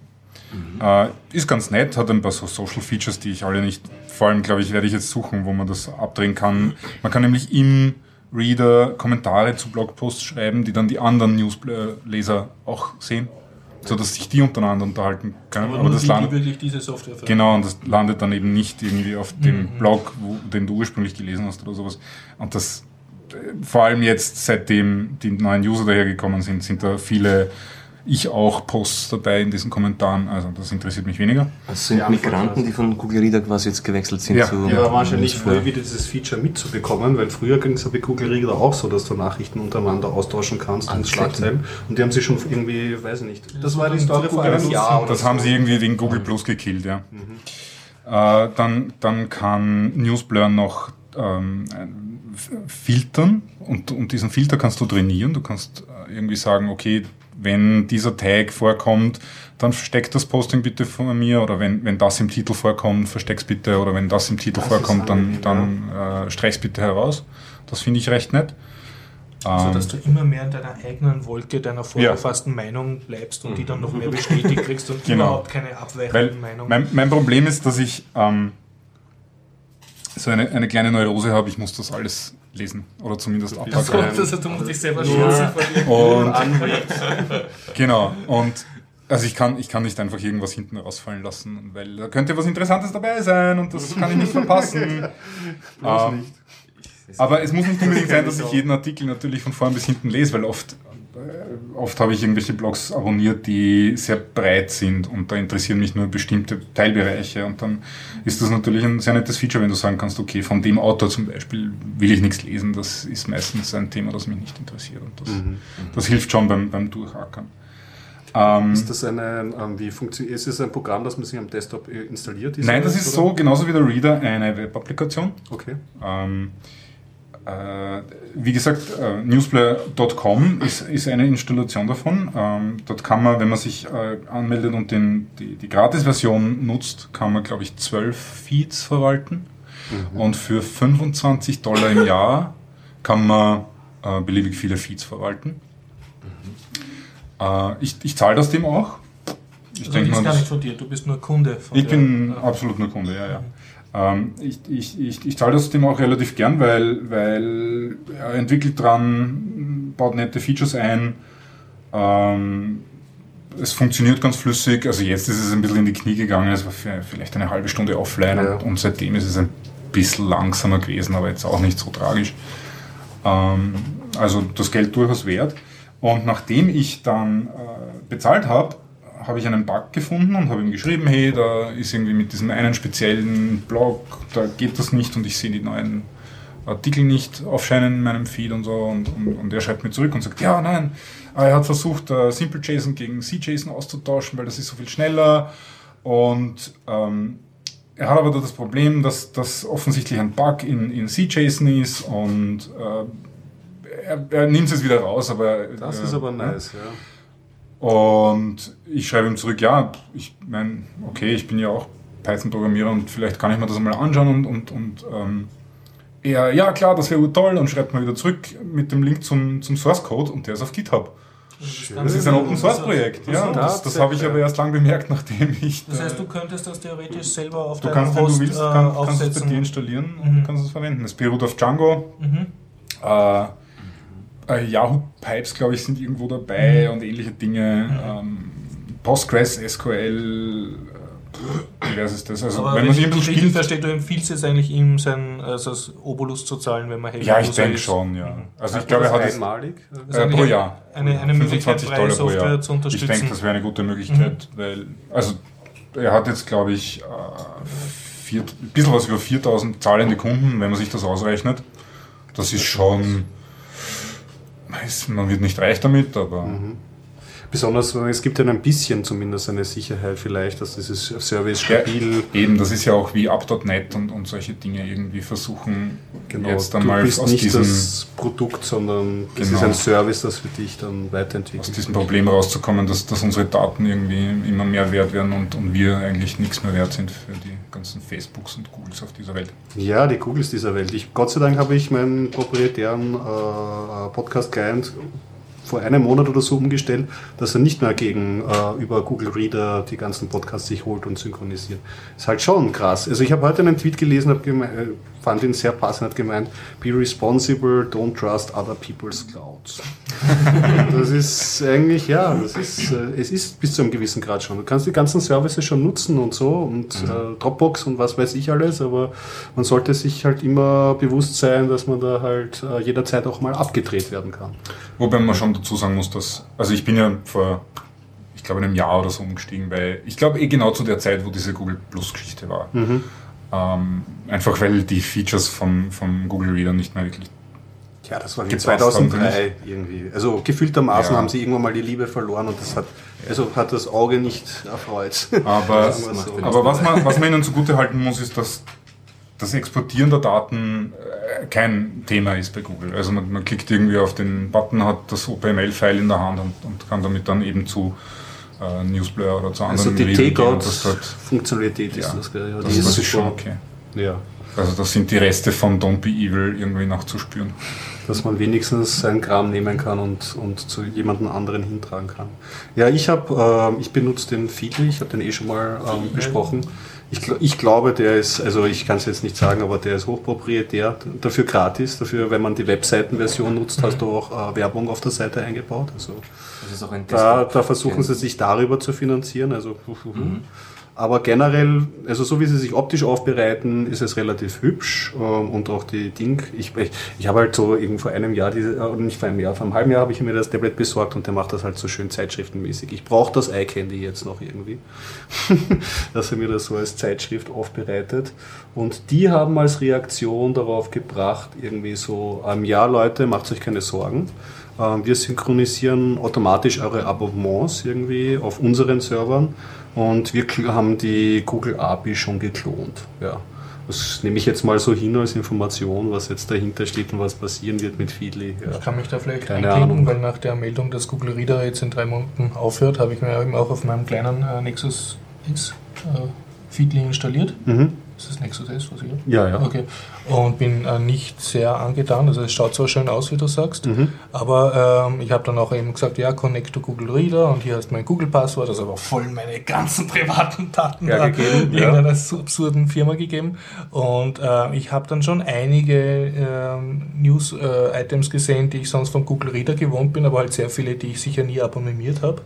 Okay. Und ich was habe nicht, äh, also nach mehrmals herumwischen, ich habe natürlich mich jetzt nicht so super intensiv damit beschäftigt, Mhm. aber ich habe trotzdem nach mehreren Menü-Durchsuchen nicht feststellen können, sind das jetzt die Feeds, die ich will oder sind das die Feeds, die nie, äh, Feedly will, dass ich lese. Und das ist mir sehr am Nerv gegangen. Weil Okay, na, das Problem, fremd, das-. Das Problem hatte ich nicht. Ich habe mir Mhm. das auf diversen ähm, Sachen aufgesetzt. Ja. Und darauf habe ich dann halt schon geschaut, weil ich habe von null begonnen mit meinen Abonnements Mhm. und habe mir geschaut, was er da schon reingesteckt hat. Da war jetzt mal nichts. Kann aber sein, dass sie das natürlich jetzt, ähm, wo das so populär ist und wo sie jetzt irgendwie, sie haben jetzt geschrieben in ihrer Aussendung, weiß nicht, 500.000, auf einen Schlag 500.000 neue User. Das kann man auch ein bisschen. Naja, Vielleicht hätte ich auch erst das, das Feed Prinzipiell, löschen müssen. ja, prinzipiell, Also- du, ich bin eh, also für mich funktioniert es jetzt noch, äh, aber Mhm. es ist jetzt nicht mein Herz gekettet an diese Software. Es gibt jetzt generell, jetzt sind natürlich die Medien voll mit diesen ganzen RSS-Readern ähm, und auch viele haben angekündigt, irgendwie jetzt RSS-Reader bauen zu wollen und schreiben dann schon so äh, Werbe-E-Mails, wo sie dann auch schon deine Google Reader-Account-Daten haben wollen, damit die ihre Abonnements übernehmen kann. Also sollte man diese da ähm, äh, Tage darauf achten, vielleicht wie man seine Daten äh, rausrückt. Was aber, was, was aber interessant ist, vielleicht wird RSS jetzt wieder ein bisschen bekannt. Ich meine, das war jetzt ein Riesenpass. Zu hoffen, ja. Und RSS war jetzt immer nur so für die bisschen Techie interessierten Leute, so ein bisschen Stief, Stiefkind des Protokolls. erklären, was RSS ist. Ein XML-basiertes Protokoll. Dahinter Lennart gerade auf. Ohne Fremdwörter. Fail, fail, fail. Es ist ein ganz tolles Ding, mit dem man sich alle Dinge, die im Internet interessant sind, für dich zusammentragen lassen kann. Der für dich Das ist nicht schlecht. Nein, es ist einfach ein, jemand, der Inhalte publiziert, sei es jetzt eine Nachrichtenseite, ein, ein Podcast oder ein, jemand, der einen Blog schreibt, der kann das quasi als Funktion aktivieren und du hast dann ein Programm oder Webservice, eben wie Google Reader oder ein anderes Programm, Ja. was dann diese Sachen alle zusammenträgt und dich informiert, wenn was Neues da ist oder Filter, die wir jetzt gerade gehört haben. Also du musst den RSS-Feed abonnieren. Genau, Und du der, musst nicht der. Reader tut diese gesammelten Feeds dir dann halt schön Der Vorteil ist, du musst nicht deine Seiten abklappern. Ich Ja. habe 50 Seiten, die mich interessieren, na 50 nicht, aber haben wir fünf, die mich interessieren. Alle Online-Zeitungen oder so. 78. 78. Sondern alles kommt zu dir und du wirst aktiv quasi benachrichtigt, ah, Viertaucher. Podcast hat ein neues äh, Blogposting gemacht. Muss ich sofort so. alles liegen und genau. stehen lassen und reinhören. Danke. So wird man dann so interessiert. Ich meine, ja, genau, damit kann man komplette Überblick verlieren. Effizientes Das. Witzige ist ja, die, die, die, die Holzgeneration, die was Zeitung liest, ich meine, die lesen ja genau deshalb Zeitung, damit ihnen eine bezahlte Redaktion halt von den Stream der APA-Meldungen und Weltereignisse Ja. nur das wirklich Interessante So und Gatekeeper-Funktion. Ja, aber Jetzt. eigentlich auch umgekehrt eine, eine, das, was der RSS-Feeder macht, die haben einfach sehr viel mehr Korrespondenten und sehr viel mehr Netzwerke und Und tun von dort die Neuigkeiten nebenher. Das ist eigentlich eine Naja, Push-Funktion wär's, oder? vor deine Jawohl, Haustür. ja, das wird ja immer besser. Ich meine, es stimmt schon, dass vom Inhalt her kann man darüber streiten, wie umfangreich, aber prinzipiell ist eine Zeitung ja auch eine Push-Funktion, die Ja. vor deine Haustür geht, oder? Ja. Und nur halt in, in fixen Intervallen und hohe Latenz. Ja, und wenig Bandbreite. Aus dem, in Wirklichkeit stehen in den Zeitungen ja auch nur die RSS-Feeds Genau. von Reuters Genau, und anderen. Presseagenturen. Nur zeitverzögert und viel langsam. Und was man dazu sagen muss, wenn du eine Blogging-Software, ciao, Kai.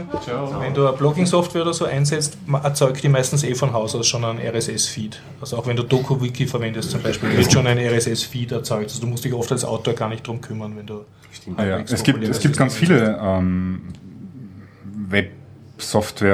Web-Software-Dinger, die RSS-Feeds erzeugen, wo man, wo man auch gar nicht damit rechnen wird. Ähm, es gibt zum Beispiel bei diverser Wiki-Software die Möglichkeit, Änderungen zu abonnieren, dass man dann mitkriegt, wenn, wenn sich irgendwas in diesem Wiki ändert. Oder Reddit zum Beispiel setzt ja auch extrem stark drauf. Ne? Äh, kann sein, kenne ich nicht. Ähm, es gibt dann, äh, wenn, man's wei wenn man weiß, wie es geht, kann man äh, aus jedem YouTube-Channel einen RSS-Feed machen.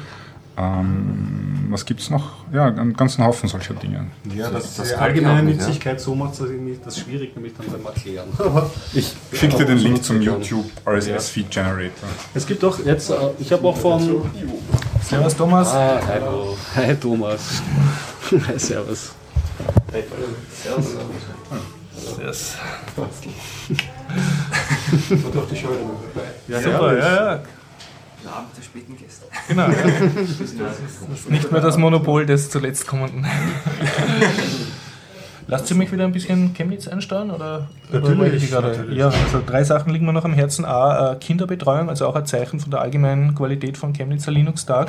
Es war nicht nur, wie zum Beispiel auch beim Grazer Linux-Tag, dass du jetzt eine Ecke hast, wo einfach freie Spiele oder Steam auf Linux äh, laufen ist, gelaufen ist und dann so Computer mit Lenkrädern, wo du so ein Autorennspiel spielen konntest, wo es halt nur meistens voll von kleinen und großen Kindsköpfen war, zum Teil sehr große Kindsköpfe, die das auch unbedingt spielen mussten, sondern sie haben auch wirklich sich gekümmert um Familien. Sie haben einen eigenen Bereich gehabt, Kinderparadies, da waren dann halt so Schlafsäcke und so, so äh, Spiele, so Brettspiele und irgendwelche Kindergärtnerinnen, die halt da geschaut haben, dass die Kinder beschäftigt sind. Und sie haben einen eigenen Bereich gehabt, Raspberry Pi für Kinder und da wurde gelötet, haben so Raspberry Pi Experimente gemacht. Tatsächlich haben, auch gelötet am Raspberry ja, Pi? Ja, also nicht arm, aber sie haben auf jeden Fall herumgelötet. Sie haben so, und genug Betreuer mhm. und Tische und sie haben so eine Art Autobahn aufgebaut gehabt und da haben die Kinder so kleine Roboter gelötet, so Art Rennautos mit zwei Fühlern und dann war auf dieser Platte waren dann so Dixo-Streifen aufgepickt und die Autos hätten dann zwischen den Dixo-Streifen die Spur finden sollen und also mit so Optiksensoren. Hat aber nicht ganz geklappt, die sind glaube ich immer vom Brett runtergefallen. Aber extrem super, wenn du als, als Familie dorthin gehst, kannst die Kinder dort abschieben und und, und halt hinstecken. Also ein, ein Zeichen einfach, die kümmern sich. Ne? Ja. Und wir haben auch, Florian, wie ist dir am Stand gegangen? Wir haben auch relativ wenig erlebt, dass das Eltern mit Kindern am Stand waren, die Kinder da gehen wir weg, sondern es waren wirklich so, die, die Papis und Muttis haben auch Zeit gehabt, sich da mit unserem Stand zu beschäftigen. Ich habe einmal wen gesehen, der, der mit Kindern am Stand war. Ja. Aber es hat geblinkt am Stand, deswegen war das für die Kinder auch interessant. Puppenhaus, bitte. Mhm. Also wir hatten ein Puppenhaus am, am Stand, ah, ja, genau, wo Sensoren drinnen waren. Das ist natürlich gut angekommen. Aber das war als Darstellung des Smart Homes. Genau, ja. Dann was, ich mache es gleich am Blog, äh, was ich noch einwerfen möchte, ich habe mit mehreren Standlern geredet und viele waren dort zum Rekruten, zum Beispiel Amazon. Die sind sehr stark, ich glaube sieben Leute oder so waren dort. Zum Rekruten? Rekruten, ja. ja und zwar. Stand als davor. Ja, ja. und auch Firma Hetzner zum Beispiel waren so Standnachbar.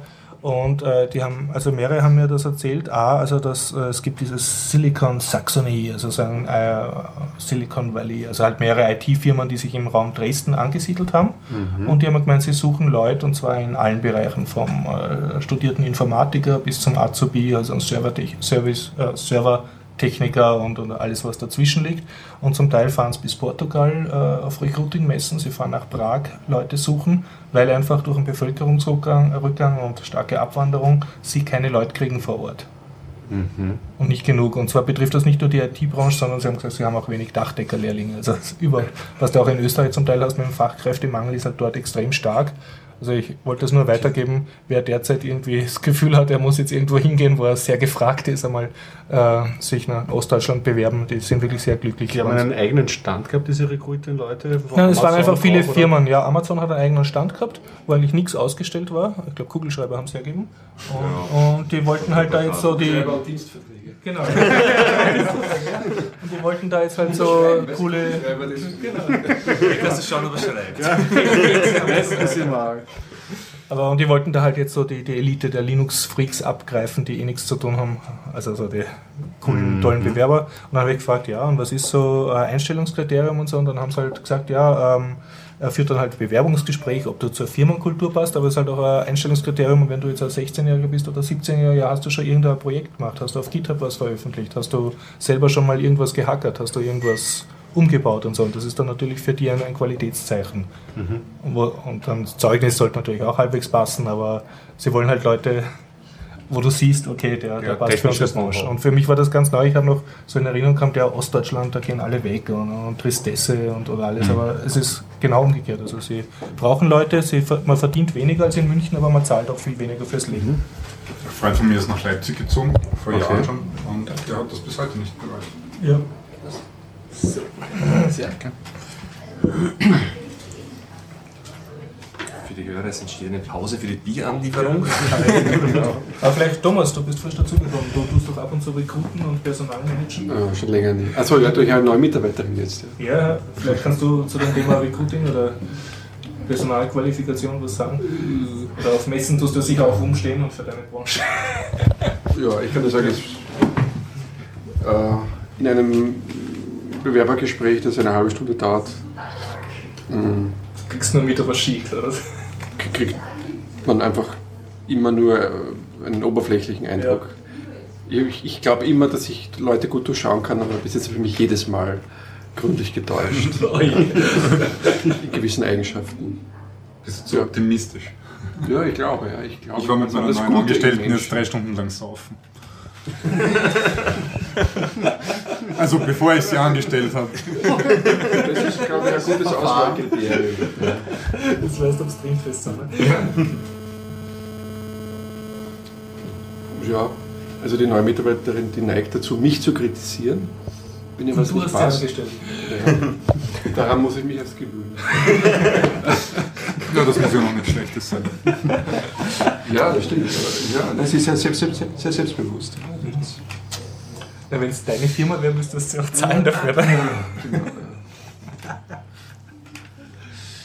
Okay, und dann ähm, mein äh, letzter Chemnitz-Beitrag ist vielleicht. Ein Zwischeneinwurf Ja, bitte. Ähm, war, war Microsoft. Ähm, Nein, leider Diesmal nicht. nicht. Nein, nein. leider nicht.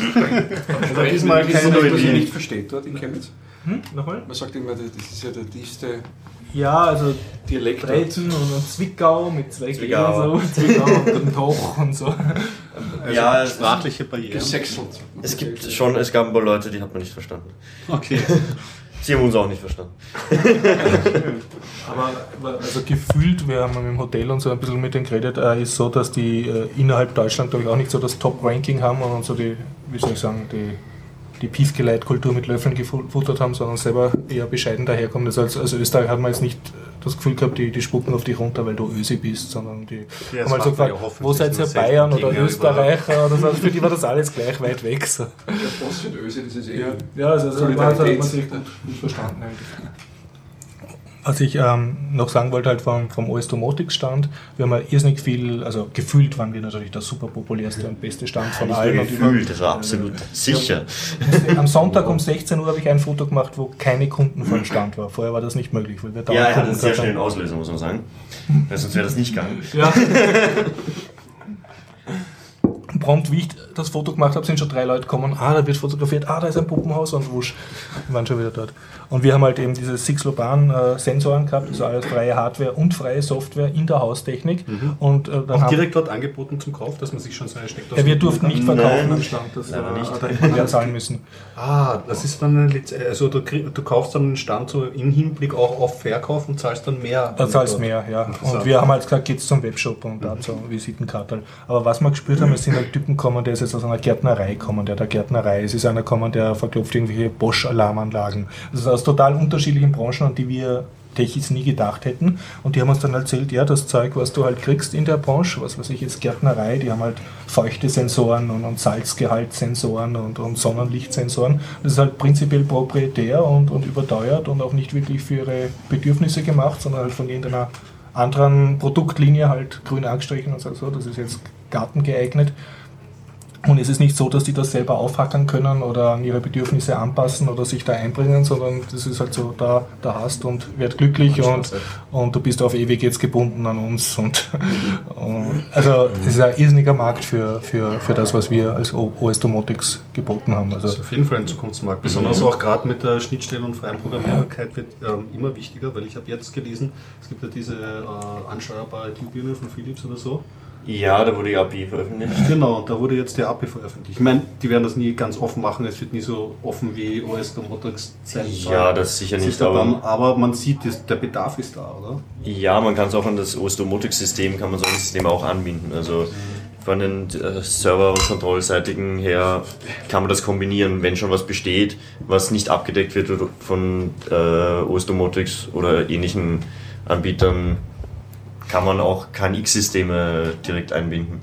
Das hat dann halt die ganzen Nachteile auch dabei. Es ist halt wieder nicht IP-basierend und eingeschränkter in vielen Du Hinsichten. kannst andocken, aber ja, so wirklich sexy ist es halt nicht. Ja, es wird noch irgendwie äh, rückwärtskompatibel mit den alten Technologien. Dass man die auch noch, wenn die schon da sind, kann man sich nicht immer aussuchen. Hm. Stimmt. Ja, und ich fand es sehr interessant zu, zu merken, immer wenn Leute gekommen sind mit Ideen, welche Sensoren, ob es das auch gibt und das und das. Ähm, bei den meisten Sachen erst wir gedacht, hm, ja, wäre cool. Ähm, bei den meisten Sachen sind wir darauf gekommen, ja, entweder es steht eh schon auf der Liste. Bei einem sind wir erst am nächsten Tag drauf gekommen, äh, Ja, das funktioniert genau mit demselben Modul, das wir da eh schon haben. Kann man das auch einfach bei einer Rollo-Steuerung einbauen, das funktioniert. Die Hardware unterstützt das, Okay. weil der Rollo-Steuerung mit Motor und so induktive Last. Haben wir nicht gewusst, dass das verkraftbar ist. Geht auch. Also das heißt, viele Anwendungsgebiete äh, kann man genau dieselbe Hardware auch verwenden für andere Sachen. Wenn jetzt eh schon möglich sozusagen. Okay. Genau. Es ist nur noch die Frage, wann das in den, in den Shop kommt und es werden halt nur Kleinserien werden. Harald war auch wirklich mit den Genugsagen, hat sich auch wohl gefühlt. Ja, der hat eine super Marketingmethode gehabt. Schöne er, Grüße an dieser er, er stand nicht hinterm Tisch, äh, wo unser Puppenhaus stand, sondern er stand Ja, so versteckt Ninja. im Publikum. Ne? Und dann sind die Leute so gekommen, ah, aha, Puppenhaus, und der Göster, also der Kassier, hat so gequasselt mit irgendeinem. Und, so, äh, und dann wollen sie natürlich schauen, aha, was ist da? Aha, ja, Sensoren, aha. Und dann haben sie so eine Steckdose so in die Hand genommen. Und der Harald, das ist dann so, also er der ruhige Typ, ne? so von hinten angeschlichen und einfach nichts gesagt und nur dann halt auch so äh, zu dem Sensor geschaut und die Leute haben oft nicht checkt, dass er jetzt eh der, der super Head von dem ganzen Projekt ist und dann gesagt, ah, toller Sensor. Und die, ja, ja, das haben wir so und so gemacht. Und dann, der Harald hat praktisch Den wir haben Flugzeug abgeschnitten gleich. Er, wir haben ihn aufs Klo geschickt, einmal täglich, ne, dass er überhaupt wegkommt. Ja, jedes Mal, wenn er nicht da ist, dann ist er uns abgegangen, weil irgendwann kam eine Hardware-Frage und es waren nur gerade Software-Leute da und dann, hm, ja, gute Frage. da muss er noch ein bisschen warten, bis die Aber- Hardware-Leute wieder Die zwei haben wirklich von, von Freitag früh bis Samstag, bis, Entschuldigung, von Freitag, äh, Samstag früh bis Sonntag 16 Uhr durchgehend waren sie am Stand. Äh, Wirklich fast nie wegkommen. 18 Uhr eigentlich. Göster haben wir einmal noch trinken geschickt, gell? der haben Angst gehabt, er läuft heiß, weil er so viel redet. War, ja, ich hoffe, er war irgendwann mal zwischendurch kurz Mittagessen. Aber bin mir auch nicht sicher. War wirklich ständig Leute am, am Stand. Das war ein super Erlebnis für uns, ne? hat uns extrem gepusht. Weil wir auch sehr, äh, sehr gut eine Position gekriegt haben. Das heißt, wenn man reingekommen ist beim, beim Eingang, erster Gang, wenn man gerade ausgeht, gleich links, direkt nach dem Hetzner stand. Perfekt, also es ist jetzt keiner an euch, also jeder musste an euch vorbeikommen. Das ist- Praktisch, ja, also es- So groß war es auch nicht. Also wer, wer rumgehen wollte, ist eh einmal durch alle Gänge durchgegangen. Ja, wobei ich habe mir gemerkt, weil FSW stand war ein Gang weiter, das war schon ziemlich mehr, da ist man nicht einfach so, wenn man es nicht gesehen hat. Das heißt, die haben eine junge Französin gehabt, das sind schon Ja, die hat aber erst gesehen, hinkommen. wenn man dort war. Aber der, der Vorteil von dem Stand von der FSW war, das Klo war gleich dahinter. Ich glaube, das hat's Ja, ausgemacht. Weil ein bisschen ätzen kann über andere Standler. Also viele waren halt so. Oh je. Oh, es war ein wunderschöner Podcast, über so, so lang. Und Horst, Horst soziale Betrachtungen. Na, also vielleicht ein Tipp für, für Leute, die einen Stand haben, weil und wir haben das auch teilweise gehabt und bei den letzten Ständen. Wenn man halt ein Projekt macht und sich jetzt dort als Firma oder als Open Source Projekt hinstellt oder hinsetzt, ja, ist vielleicht nicht ganz gescheit, wenn du die ganze Zeit glücklich in deinen Laptop guckst und möglicherweise das Mittagessen auch noch daneben holst und das Gulaschsuppe löffelst und, und deinen äh, Laptop guckst, weil um uns haben das ein paar erzählt, sie sind ähm, durchgegangen, ähm, aha, toller Stand und du hast natürlich hinter jedem Stand ein Plakat, wo das draufsteht und dann liest du das Plakat und der tut da halt autistisch in seinem Laptop einklopfen und schaut einmal kritisch, aha, der, äh, ist läuft halt weiter und dann kommt halt kein Gespräch zustande. Also du musst auch als Standler Offen halbwegs äh, zugehen ja, bisschen. und die Leute mal fragen, wo kommen sie her oder was machen sie oder und so. Und viele haben diese Basic Social Skills, Skills halt nicht drauf gehabt. Andererseits, sonst wären es auch keine Nerds, sondern so beim Thomas im Betrieb arbeiten oder so. In einer vernünftigen Branche. Aber ja. Also Nerds, redet mit Leuten. Teilweise war nur bei uns auch das Problem, dass schon der Platz ausgegangen ist. Ja. Wenn irgendwie zwei Leute vorne, also zwei Betreuer vorne standen, je einen anderen irgendwie zugeredet haben, waren die zwei kleinen Tische schon so blockiert, dass die Leute schwer gehabt haben, überhaupt das Plakat noch zu lesen oder irgendwie die, die Hardware zu sehen, die rumliegt. Genial Das ist auch, wenn schon vor dem. Plakat einer sitzt und, und am Computer Tetris spielt oder so, dann siehst du das Plakat nicht. Ne? Und am Plakat steht eigentlich drauf, worum es in dem Projekt geht. Das haben auch viele gehabt. Ja. Und ein anderer Tipp ist Flyer mitnehmen. Ja, das Das haben wir nie, leider nicht gehabt. okay, also es also, ist schon einfach, weil es. Leuten manchmal was mitgeben willst. Dann Ja, also die, die Visitkarten, die wir gehabt haben, haben meistens ausgereicht, war die Webseite drauf und so weiter, aber ein Flyer wäre cooler. Und was halt schön ist, am Sonntag dann so gegen 16 Uhr sind dann die ganzen anderen Standler auch gekommen. Und da haben sie dann Zeit gehabt und so und dann haben sie vor dem Abbauen noch einmal eine Runde gemacht und die anderen Tische angeschaut, oder zum Teil auch früher. Und da kriegst du dann halt super hochqualifizierte Leute, die, die selber Firma haben und die sagen, ah ja, wir haben schon gemerkt bei eurem Projekt und so. Und also da, allein dafür zahlt sich eigentlich schon aus. Die Intrafirmenkontakte.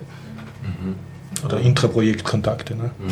Networking. Und dann, ja, und dann weißt du auch, du hast den Vortrag von dem schon gehört, dann weißt du circa schon, aha, der ist der und der. Und das ist, ist auch super. Ne? Vorträge, fällt da noch einer ein? Vielleicht zum Abschluss? Ähm, ja, ich habe noch zwei andere. Der eine war über Nebenläufigkeit in Python. Nebenläufigkeit in Python. Multiprocessing, Multithreading, Queues, alles mögliche. So wie man Threads parallelisieren Ja, kann. also wie, was du aufpassen musst mit Logs und so weiter, dass du okay, keinen Deadlock baust und ja, so die, die klassischen Sachen. Okay, aber das heißt, es ist schon ziemlich techy. Das ist keine Einführungsveranstaltung. Das klingt schon nach. Für, für, ja, für. Leute, die schon Python können, ist es Einführung in, in Multiprozessing und so. War schon nicht. Für mich war was. unangeweihte, dass du mehrere Sachen gleichzeitig in Python programmieren kannst. Ne? Also dass mehrere Sachen gleichzeitig passieren. Laufen. Äh, ja und jein. Also es war auch der Unterschied. Gleichzeitig. Ja, entweder scheinbar gleichzeitig, ob sie wirklich den Unterschied, äh, ob das dann im Endeffekt auf der CPU eh wieder nacheinander immer äh, etappenweise ab, ausgeführt wird oder ob das wirklich auf zwei Cores ausgelagert werden kann. Und warum es im Multithreading, im Threading-Modul in Python normal nicht geht. Und warum es doch Vorteile hat mit I.O. warten und solche Sachen. Wie ist da Python drauf? Ich weiß nur, es, gibt- ich habe nur wenig Erfahrung mit Multithreading. Nur die, dass man sich herrlich ins Knie schießen kann. Damit. Ja, das geht mit jeder Sprache. Ja, es, prinzipiell gibt es ja die, diesen, diesen berühmten Global Interpreter Log, Okay. ähm, die, wie soll ich sagen, also Python selber, der Kern von Python, ähm, sorgt dafür, dass im Prinzip alle Dinge nur hintereinander ablaufen können und nicht parallel. Äh, weil das einfach viel einfacher zu programmieren ist und die Fehlerquellen, die man sich einfangt, wenn man, wenn man versucht, Dinge echt parallel zu machen, Ist sind das jetzt eigentlich so. spezifisch auf CPython oder allgemein von der Sprache? Naja, es ist, es ist zumindest, der PyPy hat versucht, drum herum zu kommen, indem sie äh, spezifisch gelockt haben statt global. Die sind dann drauf gekommen, dass es im Endeffekt auch nicht schneller wird. Äh, es ist nicht einmal Python-spezifisch, äh, weil zum Beispiel auch der Ruby-Interpreter hat, hat so einen globalen Log, die, die verschweigen es halt nur, damit sie über uns schimpfen können.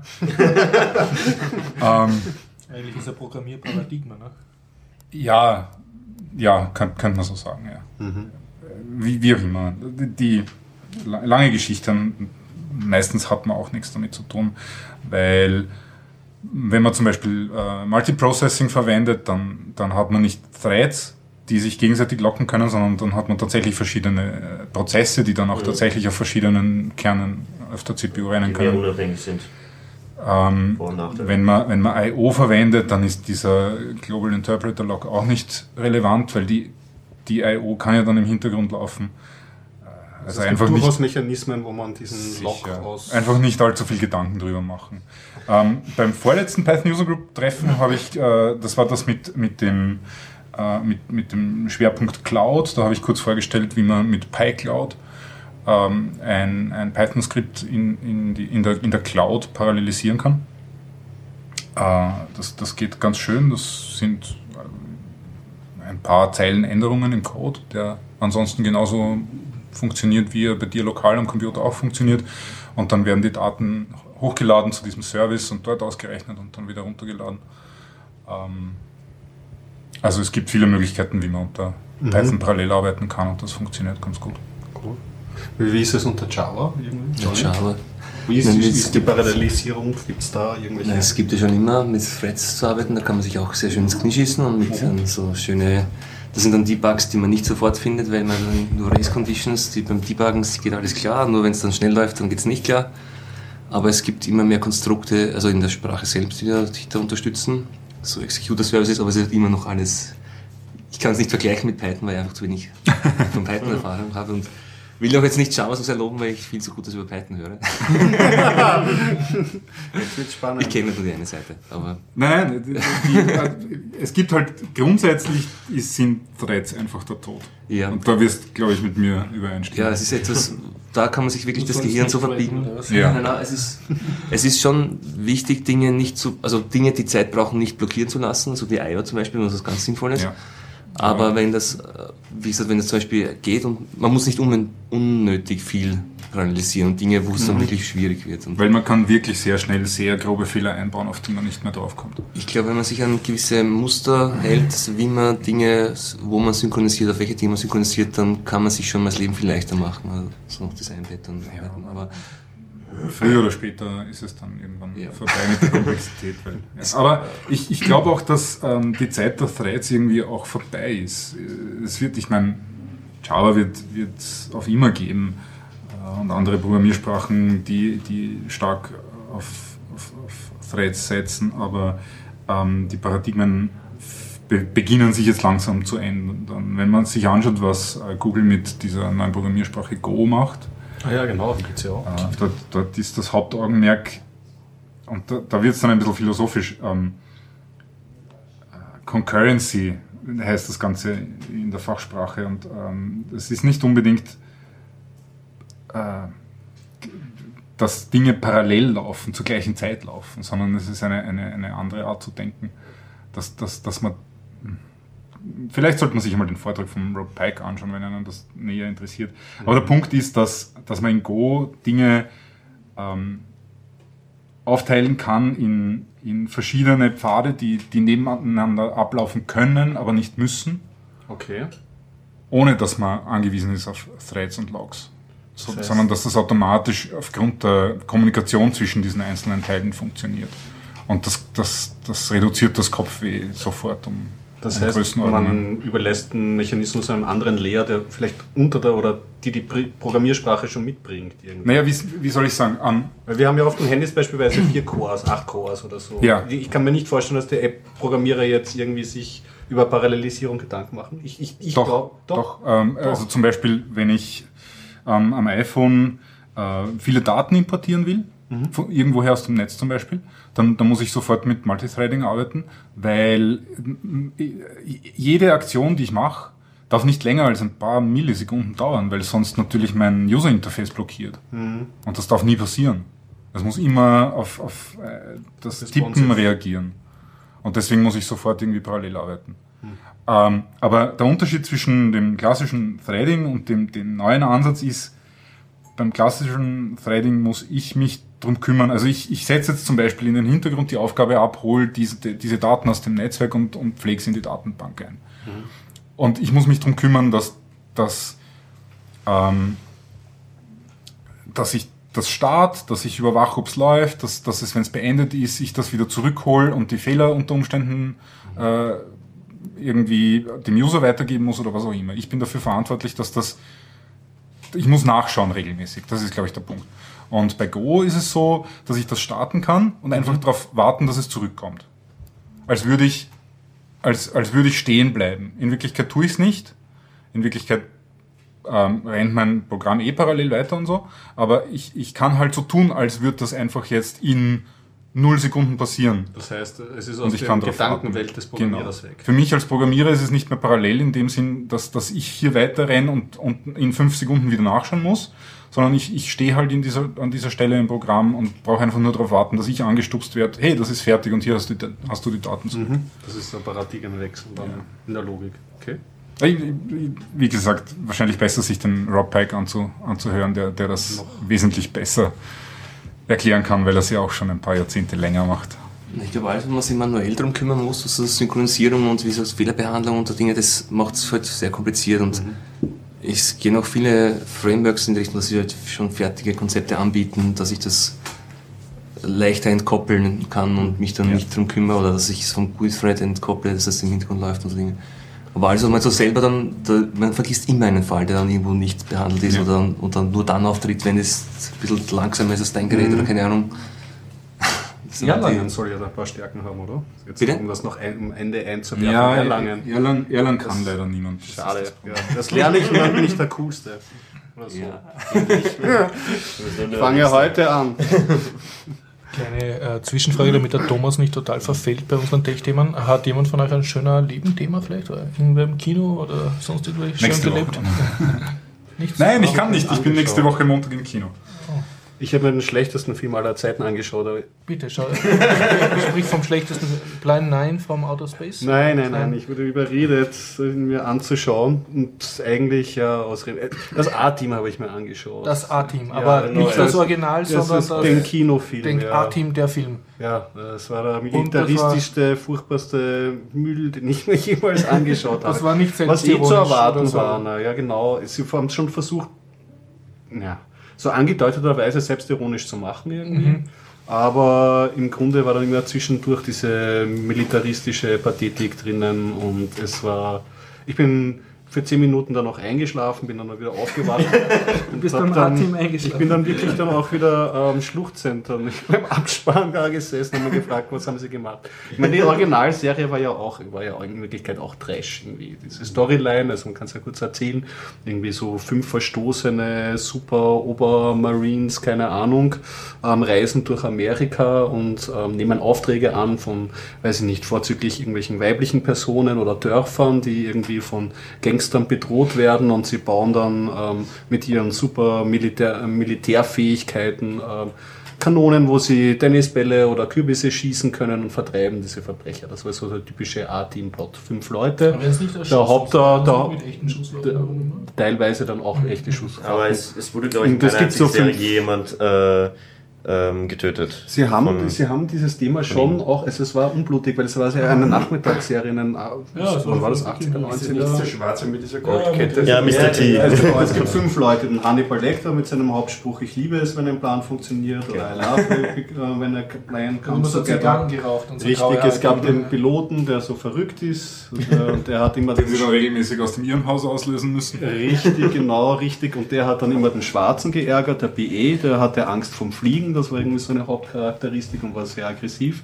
Den haben sie dann immer irgendwie ausgenockt mit, weiß nicht, äh, vergifteten Burgern oder so, wenn es zum Fliegen kam. Und dann gab es noch den Babyface. Babyface war halt so ein Schönling, der dann Ja, auch immer die, die also, weibliche Hauptrolle irgendwie abbekommen hat pro Folge. Ja.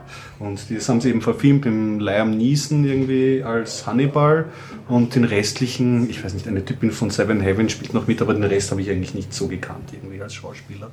Und es dauert ewig lang. Also ich habe schon bei der zweiten Mission gedacht, ja, ich habe der Film dauert ewig lang. Gedacht, bei der zweiten Mission ist jetzt schon Abspann oder so, aber dann haben sie eh noch drei, drei Sachen und Das so. waren praktisch mehrere Serien zusammengekoppelt zum Film, oder? Oder mehrere Episoden? Ja, anscheinend war das so ein Konzept, so ein bisschen so kleinere Missionen abzu und das war dann, nein, es war einfach abstrus. Also ich, ich, ich manchmal denke ich mir bei, äh, bei Serien, äh, bei Filmen, die auf Serien aufsetzen oder so, ob man die, ohne die Serie gesehen zu haben, überhaupt greifen kann. Also, oder ob das nur eine, eine wahlloser Zusammenhang an irgendwelchen Pseudo-Film- und Serienzitaten ist. Fans abcashen. Ja, richtig, die dann einfach so zusammen. Also mir hat es überhaupt nicht gefallen irgendwie, aber ja, das kann jeder entscheiden, aber das, ja, das war schlimm. Und das war mein einziger Film, den ich mir angeschaut habe. Ich bin ja zurzeit irgendwie ähm, off-Serie und off-Film. Ich versuche ein bisschen mehr, mehr zu lesen in letzter Zeit. Bin ich ein bisschen entschleunigt und die Serien beginnen erst wieder, so Game of Thrones und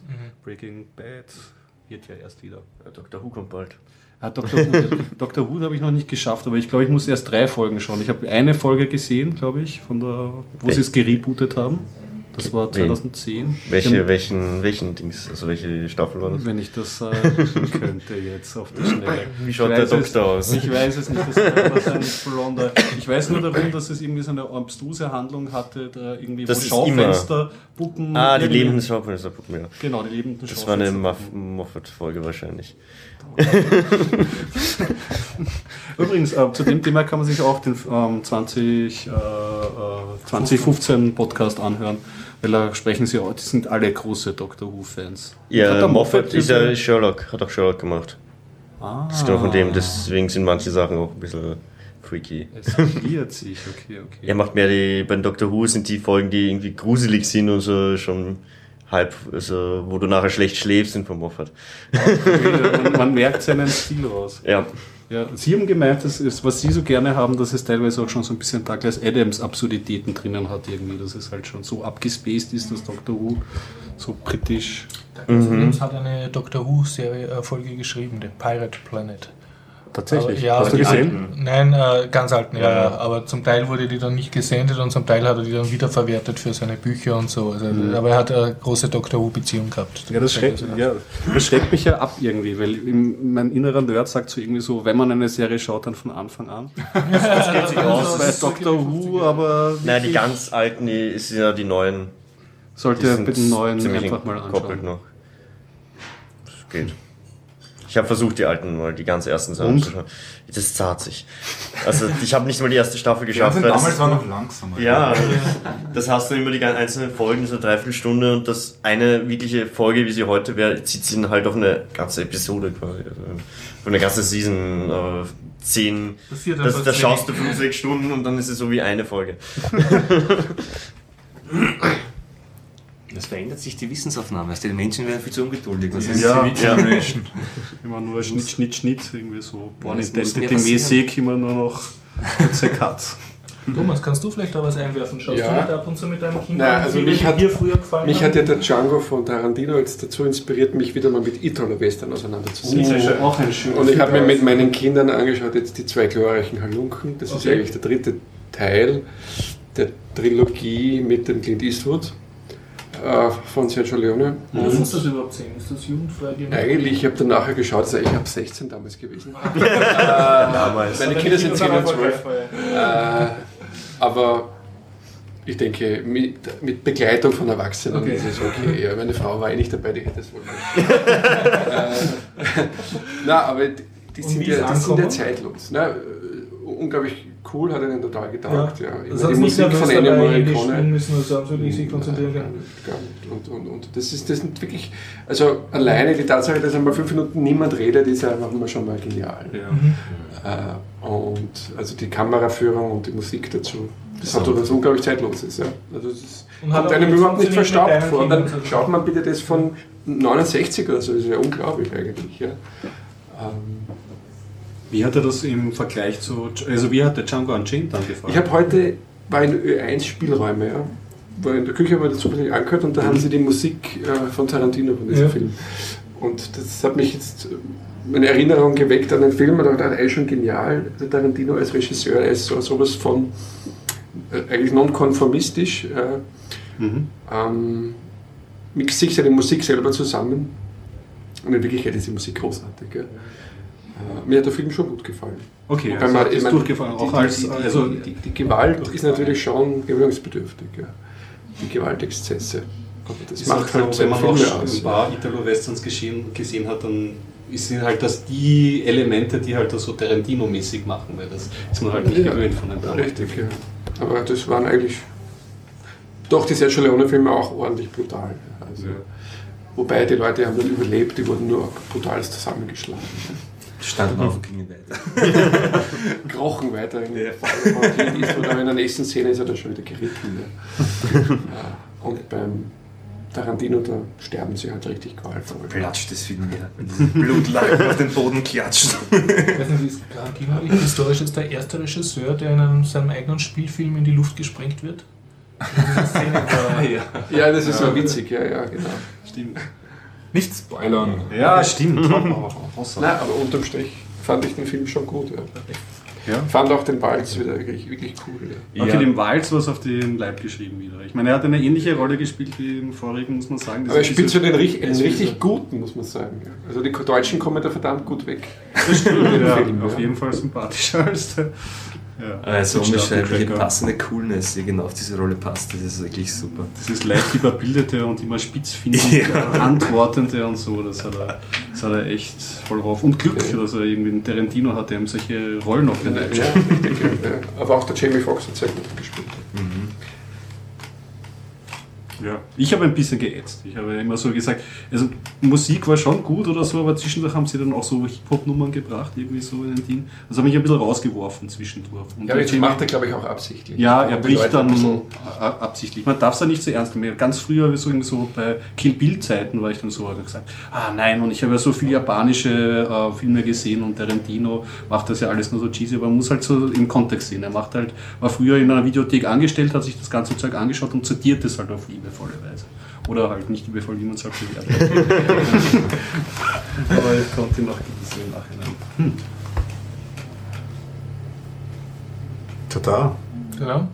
Dann den sage ich noch am Schluss an. Also das Tau-Interview, was Sie nach den Bitcoin-News Ja. wahrscheinlich hören werden. Nur zum Hintergrund, also der Michael Nussbaumer, der Tau-Herausgeber, äh, bevor dem Interview haben wir geredet über Creative Commons-Lizenzen und das war halt für ihn überhaupt kein Thema. Also die haben sich, obwohl sie da so um Gemeinwohlökonomie die ganze Zeit geht und, und Ökologie und äh, Entwicklungshilfe, war halt bei den äh, Artikeln, die er in seinem Magazin macht, äh, war das einfach kein Thema. Sie haben zwar gewusst, dass es Creative Commons Lizenzen gibt, aber sich nie damit befasst. Und ich kann stolz vermelden, dass er sich jetzt zumindest damit befasst hat und vielleicht wird es in einer der nächsten Ausgaben, also er hat gemeint, er müsste die Autorenverträge ändern, dass halt von vornherein da drauf steht, wenn jemand für sein Magazin schreibt, ist das automatisch CC lizenziert.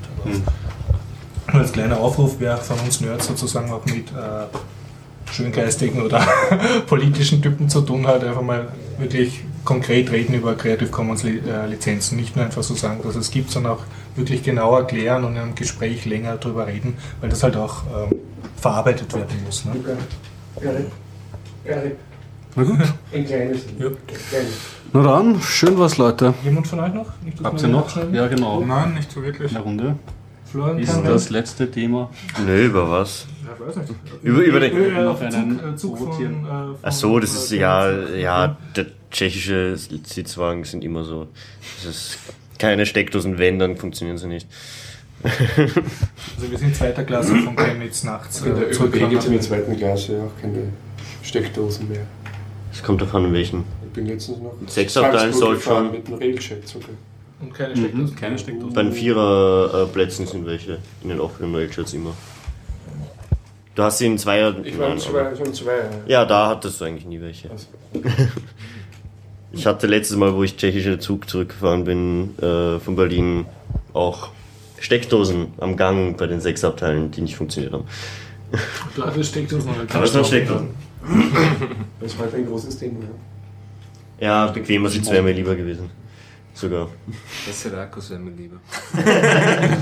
Eigentlich sollte man schlafen. Möchte ich nicht sagen, aber mein, mein Obst gebrandeter Laptop halt siebeneinhalb Stunden. Ja, mein Laptop hätte ja 8 Stunden, also das, naja, wenn ich, 8 ist übertrieben, jetzt ist es auch 5,5 vielleicht, aber das ist trotzdem zu wenig für einen Tag.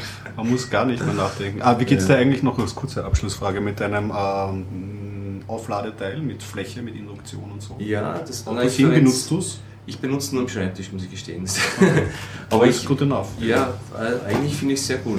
Also, Also es mehr, wirklich ich würde es mir halt aus. Kostengründen nicht mehrfach kaufen, aber es wäre cool, wenn ich es mehrfach hätte. Ja? Weil wenn ich im Büro zum Beispiel so ein Teil hätte, würde ich es hinlegen. Also zu Hause, wenn ich am Schreibtisch sitze, liegt immer das Handy einfach dort.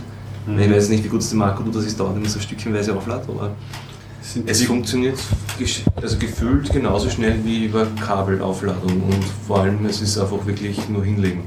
ja, dieses das- Mikro-USB-Gefitzle. Das Kabel liegt immer irgendwo am Boden. Ich habe zwar eher ein eigenes Netzteil, was da in der Arbeit liegt und ein eigenes Netzteil, was zu Hause irgendwo rumliegt, aber das Kabel mal aufheben, suchen, das Handy einfach hinlegen und es wird geladen. Das ist schon sehr praktisch. Also das. Aber ich, wie gesagt, ich habe es gekauft aus Neugierde und einfach was will haben, Gier, Ding. Neu und so. Ja, genau. Aber ja. Also nein, nicht der Willhaben, keine Werbung. Dieser Willhaben-Reflex, den, der, der uns Nerds manchmal innewohnt. Ja, definitiv. Ja, vielleicht können wir abschließen mit einer, Ab äh, mit einer Ankündigung zum Biertaucher Podcast 100. Ja, der jetzt in schon. vier Wochen sein wird. Da ist schon in vier Wochen. Na, Okay. 96. Was haben wir jetzt? Mhm. Und wir werden höchstwahrscheinlich im äh, alten AKH sein in Wien. Ja, am Brunnen. Also wenn wenn es nicht Wetter ganz, mitspielt. Ja, wenn es genau. ganz schier ist, sind wir wieder beim Garib in der Zypresse. Und ja, wir würden uns freuen, wenn da viele Leute kommen. Auf jeden. 100. Biertaucher Podcast. Na dann. Also, bitte. Der Hunderter Also, entgegen. Wir bringen das Bier und wir So, bringen den Podcast. jetzt aber, wir fransen aus, Leute. Ja, Ich sage Tschüss. Nacht. ciao. Tschüss. Jetzt kommt jetzt der Offline-Teil, der viel interessanter ist, aber den hört ihr nicht. Das sind das die Geheimthemen. Ja, hallo Andreas. Hallo Andreas und hallo liebe Hörer zu einer neuen Ausgabe vom Bitcoin Update. Diesmal wieder in klassischer Besetzung mit Andreas und Andreas und einigen Themen. Wie schaut's aus? Was haben wir anzubieten? Ja, naja, die Themen wurden ja nicht unbedingt direkt aus der Bitcoin-Welt vorgegeben, aber wir, äh, wir fühlen mit allen Zyprioten mit, die gerade nicht zu ihren Bankkonten können und gleich einmal vom Staat um 10% beraubt wurden, zusätzlich zu den üblichen äh, Rauben, die Jahr für Jahr über die Inflation passieren. kommen jetzt noch die äh, unregelmäßigen äh, grö größeren Räume dazu. Also es ist eine definitiv eine neue Facette. Bis ihr das hört, ist die Geschichte wahrscheinlich schon durch alle Medien durchgekaut worden, aber jetzt gerade ist das äh, für uns halt auch neu. Ja, es ist, es ist überhaupt ein, ein ziemliches Novum. Ne? Also das äh, hatten, kennt man sonst eigentlich äh, in jüngerer Vergangenheit eher nur so aus Argentinien und Co. Also dass Ja. wirklich äh, über Nacht so die Sparkonten ähm, teilweise zumindest konfisziert werden. Und ja, es ist doch äh, relativ ähm, ja ein es, äh, große große Neuigkeit, ja. Und das lässt die Leute auch auch nicht wirklich in Ruhe. Also das ist das ist schon, da wurde eine wie man so schön sagt, eine rote Linie überschritten. Ja, Ja, ja das, ich habe noch gerade in den Nachrichten gelesen, im Dezember wurde noch geschrieben äh, vom, von der EZB, dass äh, diese Maßnahme etwas ist, eine rote Linie, die sicher nicht überschritten werden wird. Genau, ja. Da kann man sich dann, wenn man sowas hört, sicher sein, dass sie dann sehr wohl überschritten wird, nur so für zukünftige Ankündigungen. Ja, genau. Kennt man ja aus der Politik immer wieder mal mit solchen Aussagen, ja. Hm. Ja, aber natürlich, äh, also warum bringen wir das überhaupt? Natürlich wieder mal, könnte man sagen, Bitcoin-User not affected, ja. Ähm, ja, mit Bitcoin wäre das nicht passiert, ist jetzt natürlich ein bisschen zynisch für alle, die da wirklich Geld verloren haben. Mhm. Aber es zeigt auf der anderen Seite auch genau, wo es irgendwie an dem äh, herkömmlichen Geldsystem auch krankt und wo halt Bitcoin auch seine Stärken hat, ja. Ja, ist richtig. Äh, das Bitcoin Central hat auch für alle Zyprioten äh, Diskonte eingerichtet, die vorhaben jetzt schnell Bitcoins zu kaufen. Äh, sie können es eh nicht machen. ähm, sie können eh kein Geld von ihren Bankkonten zu Bitcoin Central schicken, aber falls dann doch irgendwann einmal, können sie das dann günstig auf Bitcoin Central umtauschen. Genau, ich glaube, so die ersten Trades sind ohne Gebühren oder so. Also, ja.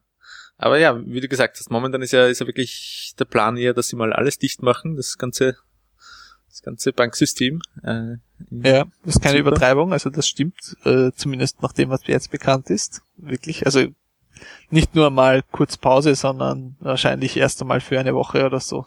Ja. Und das war ja, soweit ich das mitbekommen habe, jetzt auch irgendwie schon eine Eskalationsstufe, von dem was ursprünglich geplant war, ähm, weil es ja doch massive Proteste jetzt auch gegeben hat und auch einige ja ähm, physische Angriffe auf Banken. Und äh, ja, ich glaube, das haben die Politiker da auch ein bisschen, ein bisschen unterschätzt dann, die, die Reaktionen. Mhm. Also ja, wird sich zeigen, wie, wie das Ganze noch enden wird, aber auf alle Fälle äh, ist es natürlich sehr bitter, auch jetzt zum Beispiel für, für viele Griechen, die aus Angst um ihre Sparguthaben schon vor einiger Zeit äh, damals ein Konto auf Zypern eröffnet haben, um das wenige Hab und Gut vielleicht noch irgendwie in Sicherheit zu bringen und die da jetzt dort auch mit äh, in Mitleidenschaft gezogen worden sind, ja. Ja, sehr ärgerlich.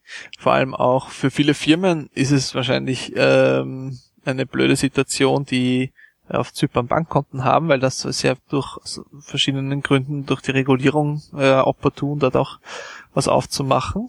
Hm, könnte sich äh, schlecht auswirken. Naja. Ja, auf alle Fälle. Und, und das eigentlich Schlimme ist ja, ähm, dass er da jetzt auch wirklich ein, ein wichtiger Vertrauensgrundsatz halt auch gebrochen wurde. Also nicht nur die, die Einlagensicherung, ja, also man sagt, okay, EU-weit war eigentlich äh, immer, hatte eigentlich immer gegolten, ja, Einlagen bis 100.000 Euro sind, sind gesichert, ja. Aber jetzt ist halt erstmal dieser, dieser Vertrauensgrundsatz ge- gebrochen Mhm, worden. Und mhm. ähm, natürlich sagt jetzt jeder, okay, äh, ja, das ist nur wegen, wegen Schwarzgeld oder äh, ausländischen ähm, Mafia-Milliarden, die dort gebunkert werden. Aber im Endeffekt, äh, Schwarzgeld hin und her. Ich meine, jeder, der Geld auf der Bank hat, muss sich jetzt fragen, ob es nicht vielleicht woanders doch sicherer wäre. Ja? Genau. Kommt zur, zur guten Seite der Macht. Genau, ja. Zur Bitcoin-Seite. Ah, ja. Mhm. Ja, aber leider ist Bitcoin auch nicht ganz gefeit vor, vor ja, Ja. schlimmen Nachrichten, die auch über Nacht äh, kommen können. Was ist da passiert die Woche? Ja, kurz nach unserem Podcast gab's äh, in der Nacht ein pro kleines Problem in dem Bitcoin-Netzwerk. Und zwar gab es einen Bug in einer alten Version, in der Version, ähm, also allen, all, in, in allen Versionen außer der letzten. Und äh, das hat dazu geführt, dass ähm, Blöcke als ungültig erkannt wurden von den alten Versionen aufgrund von äh, zu wenigen Datenbank-Logs, die da zur Verfügung gestellt wurden. Und ähm, sich für einige Zeit lang äh, zwei Bitcoin-Blasen sozusagen gebildet haben, zwei Bitcoin-Universen, die getrennt voneinander in der Zeit weitergelaufen sind. Und zwar die, die Leute, die auf Version 08 waren, haben geglaubt, sie sind die richtigen, die anderen sind falsch und die auf Version 07 waren, äh, das war eigentlich die Minderheit, hat aber geglaubt, die 08er sind falsch und wir machen jetzt unser eigenes Ding. Also sozusagen ein richtiger Fork war das. Mhm. Und das ging einige Zeit lang so weiter. Es wurde relativ schnell schon erkannt äh, und nach 24 äh, Blöcken wurde das Ganze dann, ähm, also nach ungefähr drei Stunden kann man sagen, oder ich glaube eher sechs Stunden waren es. Ja, es muss, es muss länger gewesen sein, weil es hat sich ja dann auch die Hashleistung aufgeteilt quasi. Ja. Mhm.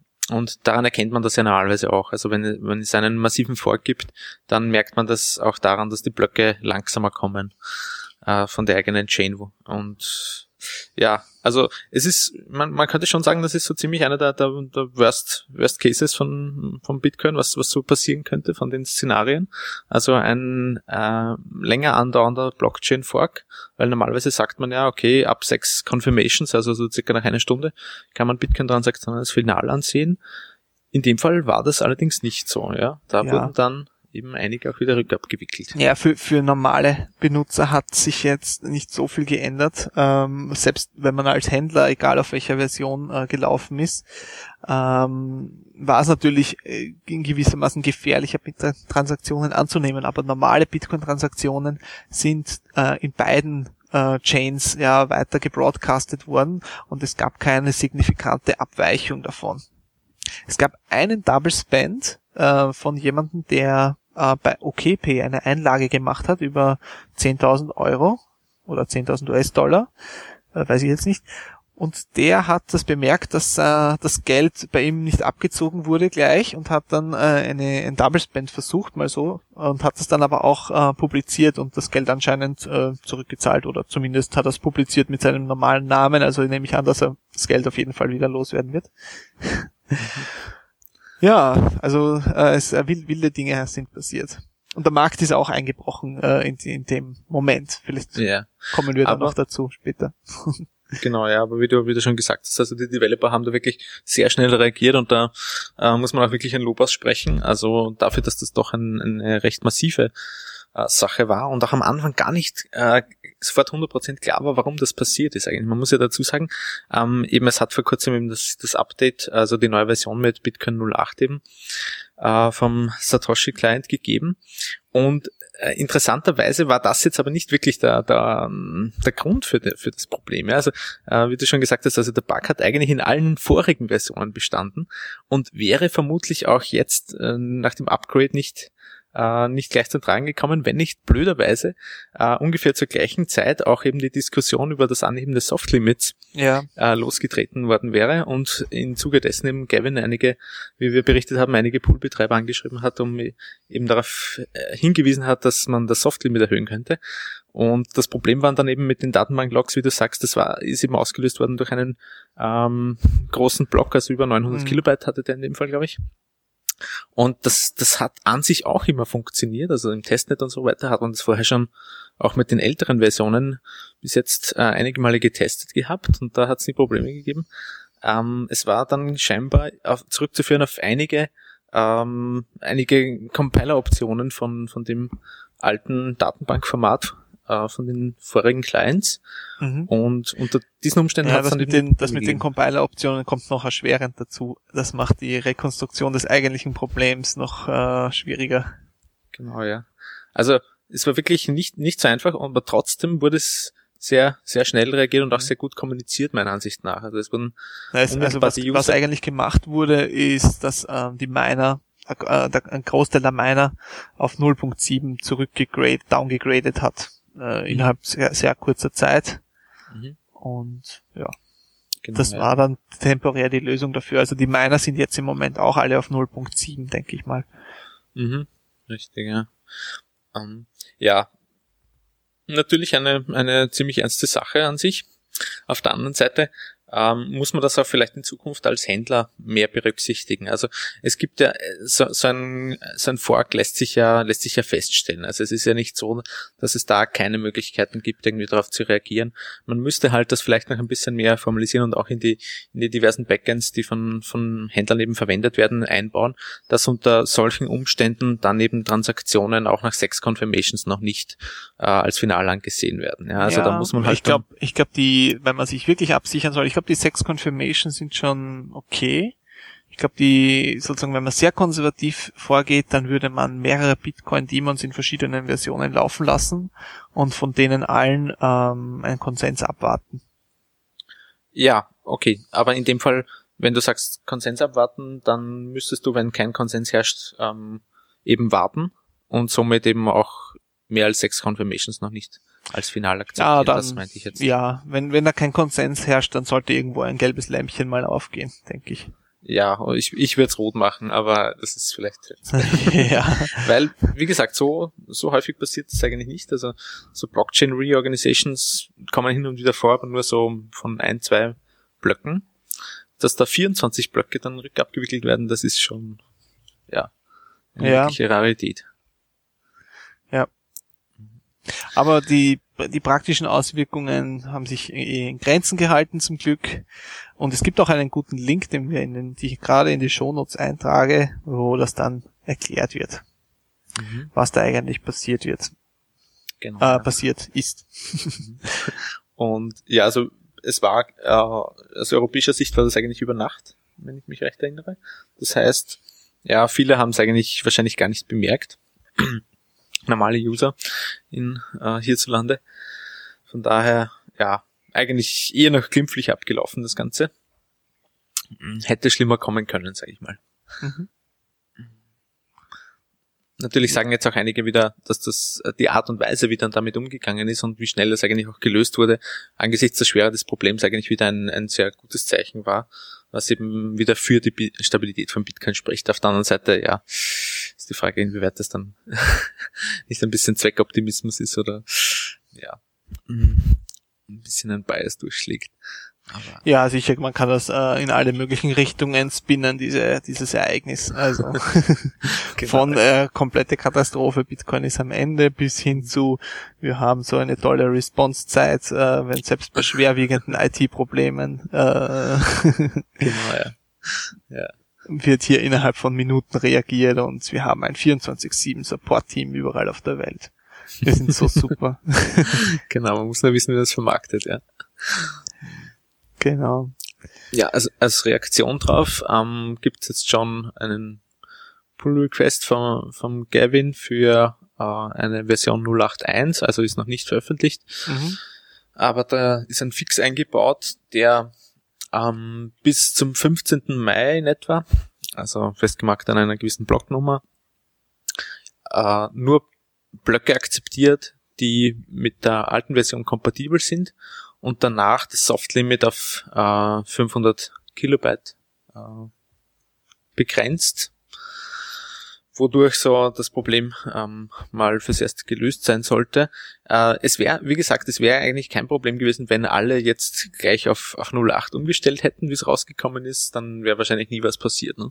Naja, dann, dann, das wäre vielleicht noch problematischer gewesen, kurzfristig, meiner Meinung nach, weil dann auch, ähm, weil dann auch Händler, die auf 07 zum Beispiel noch sind, jetzt nicht nur die Miner, ähm, die neuen Blöcke gar nicht gesehen hätten. Weil die können die gar nicht verarbeiten. Mhm. Also das Ja. wäre durchaus problematischer gewesen, weil äh, bis zum Naja. 15. Mai müssen alle Händler auch upgraden. Ja, äh, ist, ist vielleicht problematisch, das stimmt schon, aber es wäre dann zumindest kein Fork. Also wenn, wenn die Miner alle auf 08 sind, hätte es keinen Fork gegeben. Ähm, Somit hätten vielleicht einige Händler Transaktionen nicht gesehen. Na doch, doch, äh, das wäre ganz, ganz schlimm gewesen. Also am 15. Mai muss jeder abgegradet haben, seinen Client. Auf 8, äh, 081. Ja, okay. Aber Alle, die es nicht tun, werden dann irgendwann gar keine Bitcoin-Transaktionen mehr mitbekommen. ja, richtig. Aber ich sage nur, wenn die Miner alle auf 08 gearbeitet hätten, dann hätte es einfach keinen Fork gegeben von der Blockchain. Insofern wäre es weniger schlimm gewesen. Ja, Aber, könnte man jetzt so sagen, ja. okay. Na gut, sei es wie es sei. Äh, auf jeden Fall nochmal halbwegs gut ausgegangen, glimpflich davon gekommen. Und ja, es wurde sich einiges für die Ja. Zukunft gelernt. Dann, dann erzählen wir vielleicht kurz, was, was sich so im Preis von Bitcoin tut, Genau, ja. weil das hat auch Auswirkungen, das hängt damit auch zusammen. Mhm. Also äh, genau zu dem Zeitpunkt, äh, das war ähm, Montagnacht, gab es dann einen äh, stärkeren Einbruch, ähm, wo der Preis von, da hat er sich noch über 48 bewegt, äh, ziemlich stark eingebrochen ist auf was 36,6 oder so runter innerhalb von wenigen Minuten. Und äh, hat sich dann, hat ungefähr drei Tage gebraucht, sich wieder nach oben einzupendeln und äh, stößt jetzt langsam wieder bei 48 an von unten hin. Was ganz interessant ist, ist, dass ähm, wir ja einen Hoch, ein Hoch hatten äh, von 49, das war circa am 6., glaube ich, am 6. Mai, äh, 6. März. Und die neun Hochpunkte waren jeweils leicht darunter. Also ähm, man kann jetzt sagen, wir machen nicht mehr neue Hochs. Ähm, das könnte jetzt bedeuten, dass äh, wenn wir kein neues Hoch machen, sich dann eine Trendumkehr abzeichnet. Würde ich mal so sagen. Mhm. Beziehungsweise natürlich, wenn das durchbrochen würde, also das heißt, wenn wir jetzt über 49 äh, durchbrechen würden, könnte man das wieder als, als Ja, genau. Das ist immer das Gleiche mit diesen. Trendlinien. Wenn sie durchbrochen werden, gilt genau das Gegenteil von dem, was man noch eine Minute davor behauptet hat. Ja, es, ist, es ist ein schmaler Grad, ja. Genau. Nein, das zeigt halt an, wo es sozusagen interessant wird, mal hinzuschauen, was sich jetzt wirklich tut. Ja. Mhm. Also sicher über zwischen 49, 50, wenn das wirklich äh, mit starkem Volumen nach oben durchbrochen wird, dann, dann, dann ist wahrscheinlich ähm, wieder ein bisschen Action angesagt, wo viel gehandelt wird. Äh, da, da, da ist wieder mehr Potenzial nach oben. Ansonsten ist es durchaus denkbar, äh, dass wir auf die äh, immer noch extrem stark steigende Trendlinie, ähm, wo wir uns circa jedes Monat so verdoppeln vom Preis, äh, nach unten abfallen. Und das würde nach unten abfallen bedeuten, dass wir wieder im Bereich 36 bis 40, also eher bei 40 jetzt wahrscheinlich landen würden. Das ist durchaus denkbar. Also falls jemand vorhat, Bitcoins jetzt äh, zu kaufen, kann er, wenn er nicht einen zu nervösen Finger hat, mal schauen, äh, ob er vielleicht mit bei 40 auch welche einkaufen kann. Auf der anderen Seite, Leute, die Bitcoins kaufen wollen, also wenn ihr dazu gehört, dann seid ihr nicht alleine, weil wenn man sich anschaut, das Orderbook auf Mt. Gox äh, in US-Dollar hat wieder ein All-Time-High von äh, über 8 Millionen erreicht. Mhm. Und das ist schon relativ, äh, relativ viel, wenn man sich überlegt, dass vor, noch vor zwei Monaten das All-Time-High äh, erstmals über drei Millionen lag, ja. Und jetzt haben wir uns innerhalb von zwei Monaten auch hier bei der, bei der Summe der US-Dollar, die jetzt noch Bitcoins kaufen wollen, also nicht die jetzt diese Rallye schon, im Zuge dieser Rallye schon gekauft haben, sondern die jetzt noch kaufen wollen, hat sich jetzt mehr als verdoppelt, fast verdreifacht. Also ist doch auch ähm, ein, ein Signal dafür, dass scheinbar die Leute noch immer nicht wirklich genug Bitcoins haben. Mhm. Ja, und im Gegensatz dazu zu den 8 Millionen US-Dollar, die da äh, stehen, zum Bitcoins kaufen, werden nur ungefähr 100.000 angeboten. Also würde Mhm. das einen Preis von 80 US-Dollar pro Bitcoin bedeuten. Mhm. Genau, also Preisziel für Bitcoin Ja. 80 Dollar. ja, es ist nicht ganz von der Hand zu Ist nicht ja. unrealistisch. Ich meine, wenn wir jetzt bei 50 sind, ist ja nicht äh, komplett aus der Luft gegriffen zu behaupten, dass es auch bis 80 gehen könnte. Ist ja nicht so weit, ja. Hm. Na, das stimmt schon, ja. Mal sehen, ja. Ja, ähm, es hat äh, vielleicht noch ganz kurz mal auf das anzuknüpfen, bevor wir zu den anderen News kommen. Es hat noch einen anderen kleinen Glitch gegeben äh, in Bezug auf Bitcoin-Versions-Upgrade und zwar bei BTC Guild. Da, äh, die haben, also das ist ein, einer der größeren Mining-Pools und die haben ab, auch abgegradet von 07 auf 08 und da hat es ein kleines Problem gegeben, also ein, ein mittleres Problem würde ich fast sagen. Und zwar äh, hatte der äh, Eigentümer oder der Betreiber von BTC Guild nicht beachtet, dass ähm, beim Upgrade von 07 auf 08 erst einmal die Blockchain neu indiziert werden muss, weil ja das neue Datenformat äh, aufgebaut wird. Und dadurch das Update natürlich jetzt nicht äh, in ein paar Sekunden vorbei äh, vorübergeht, ja, wie sonst immer.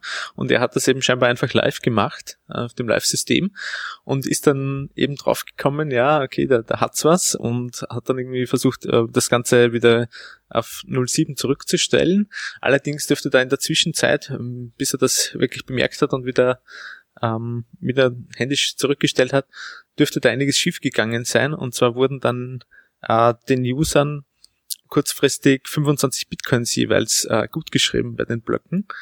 Und äh, insgesamt waren dann 16 User in dem, dem kurzen Zeitfenster auch in der Lage, äh, die Bitcoins abzubuchen. Das heißt, insgesamt äh, ist ihnen ein Schaden entstanden von 1254 Bitcoins. Doch einiges, ja. Mhm. Ähm, und ja, also das waren 16, 16 User. Und bis jetzt hat äh, erst ein User wieder, wieder ehrlicherweise zurückgegeben. Was denn mit den anderen passiert, ist noch fraglich.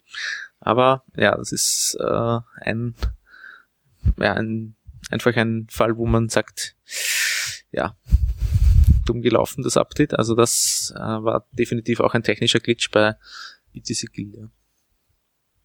Ja, na, da sieht man, dass man es hier schon ernst mit ernstzunehmenden Dingen zu tun hat und so amateurhaftes, ich spiele mal schnell neue Software in die Produktion ein. Das wird, da, da verbrennen sich viele Firmen im realen Leben die Finger und im Bitcoin-Land ist das keine Ausnahme, Leute. Testet euer Zeug, bevor ihr es online stellt. Egal was ihr macht. Ja, das gilt für Genau. jedes SQL-Statement und das gilt auch für jedes Software-Upgrade, egal ob es jetzt klein oder groß ausschaut. Mhm. Ja, genau. Einmal mit Profis. Ja. Wird noch ein bisschen dauern, aber Ja. we're getting there. Also jetzt schauen wir noch, ähm, was sich sonst noch so ansammelt. Es gibt jetzt einen, den, der Bitcoin-Tipp-Bot, der in, auf Reddit sein Unwesen treibt und dort Bitcoins verteilt an nicht nichts ahnende äh, Reddit-Nutzer. Startet jetzt auch auf Twitter. Und äh, das bedeutet, dass man jetzt Leuten auf Twitter Geld schicken kann. Konnte man im Prinzip eh auch vorher schon durch diese diversen E-Mail-to-Twitter-Services, aber dieser Reddit-Bot hat so viel äh, Momentum, dass man sich mir vorstellen könnte, dass der das auf Twitter sicher auch gut hinkriegt. Mhm.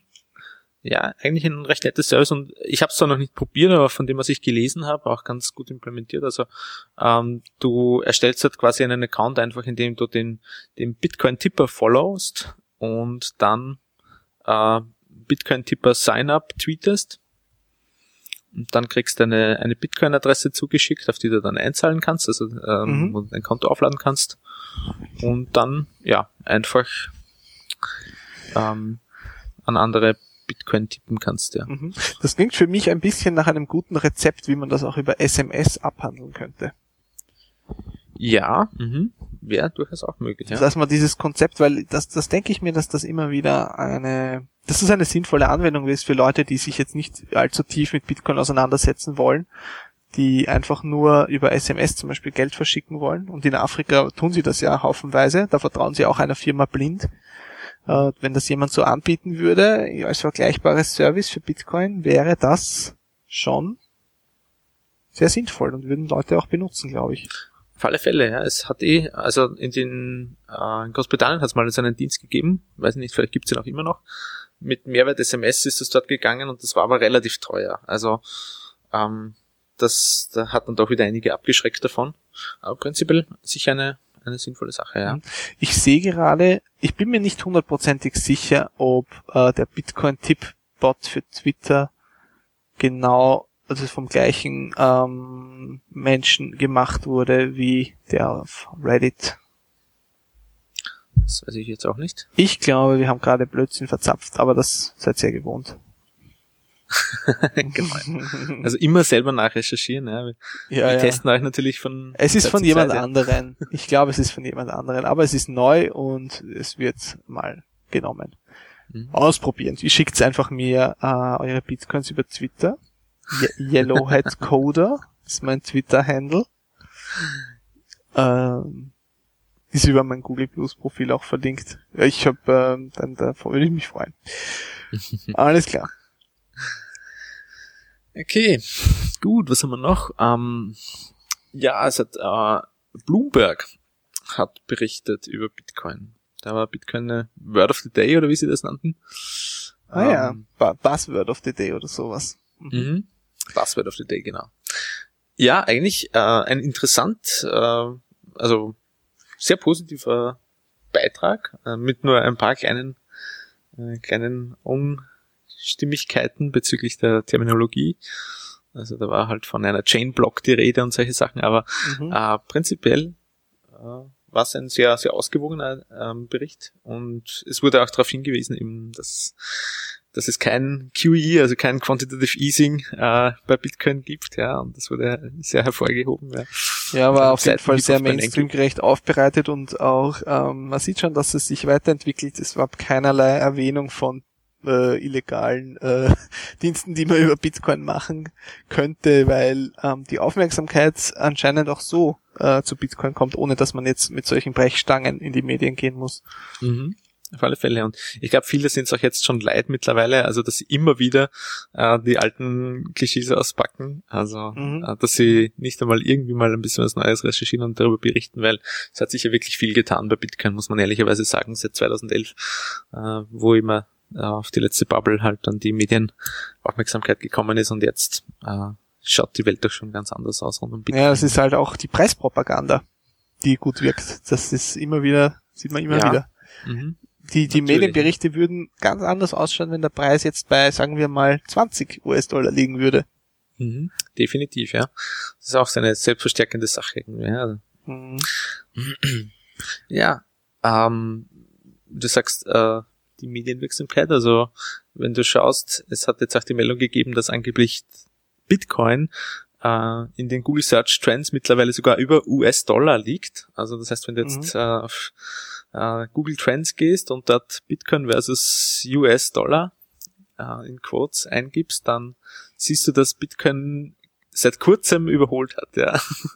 Ja. Also kleine Anekdote natürlich nur, aber, aber trotzdem ganz interessant, ja. Das werden wir gleich verlinken. Mhm. Diesen Trends, ähm, diesen Trends Ver genau. Da ist er schon verlinkt. Ja. Okay. Wie schaut's bei uns aus, bei Bitcoin Austria? Wir haben auch ein neues Treffen. Allerdings werdet ihr uns hoffentlich noch einmal zuhören können davor. Mhm. Am 2. April, gell? Genau. 2.4. Dienstag wieder im MetaLab. Äh, ja. Themen stehen noch nicht ganz fest, also wir schauen auch, welchen Vortrag wir dieses Mal haben werden. Äh, sei jetzt noch nicht vorweggenommen, aber da werden wir euch das nächste Mal noch Details liefern können, aber natürlich ab 18.30 Uhr wieder für alle am Bitcoin Interessierten. Äh, ja, die Runde äh, seid ihr wieder gern willkommen, ja. Alles klar, dann bedanke ich mich für eure Aufmerksamkeit. Wünsche Ja, euch noch einen schönen Abend und passt auf, wo ihr euer Geld hinschiebt und wer dann drauf aufpasst. Ob ihr das selber seid oder jemand anderer. Genau, ja. Okay, dann schöne Woche, bis zum nächsten Mal.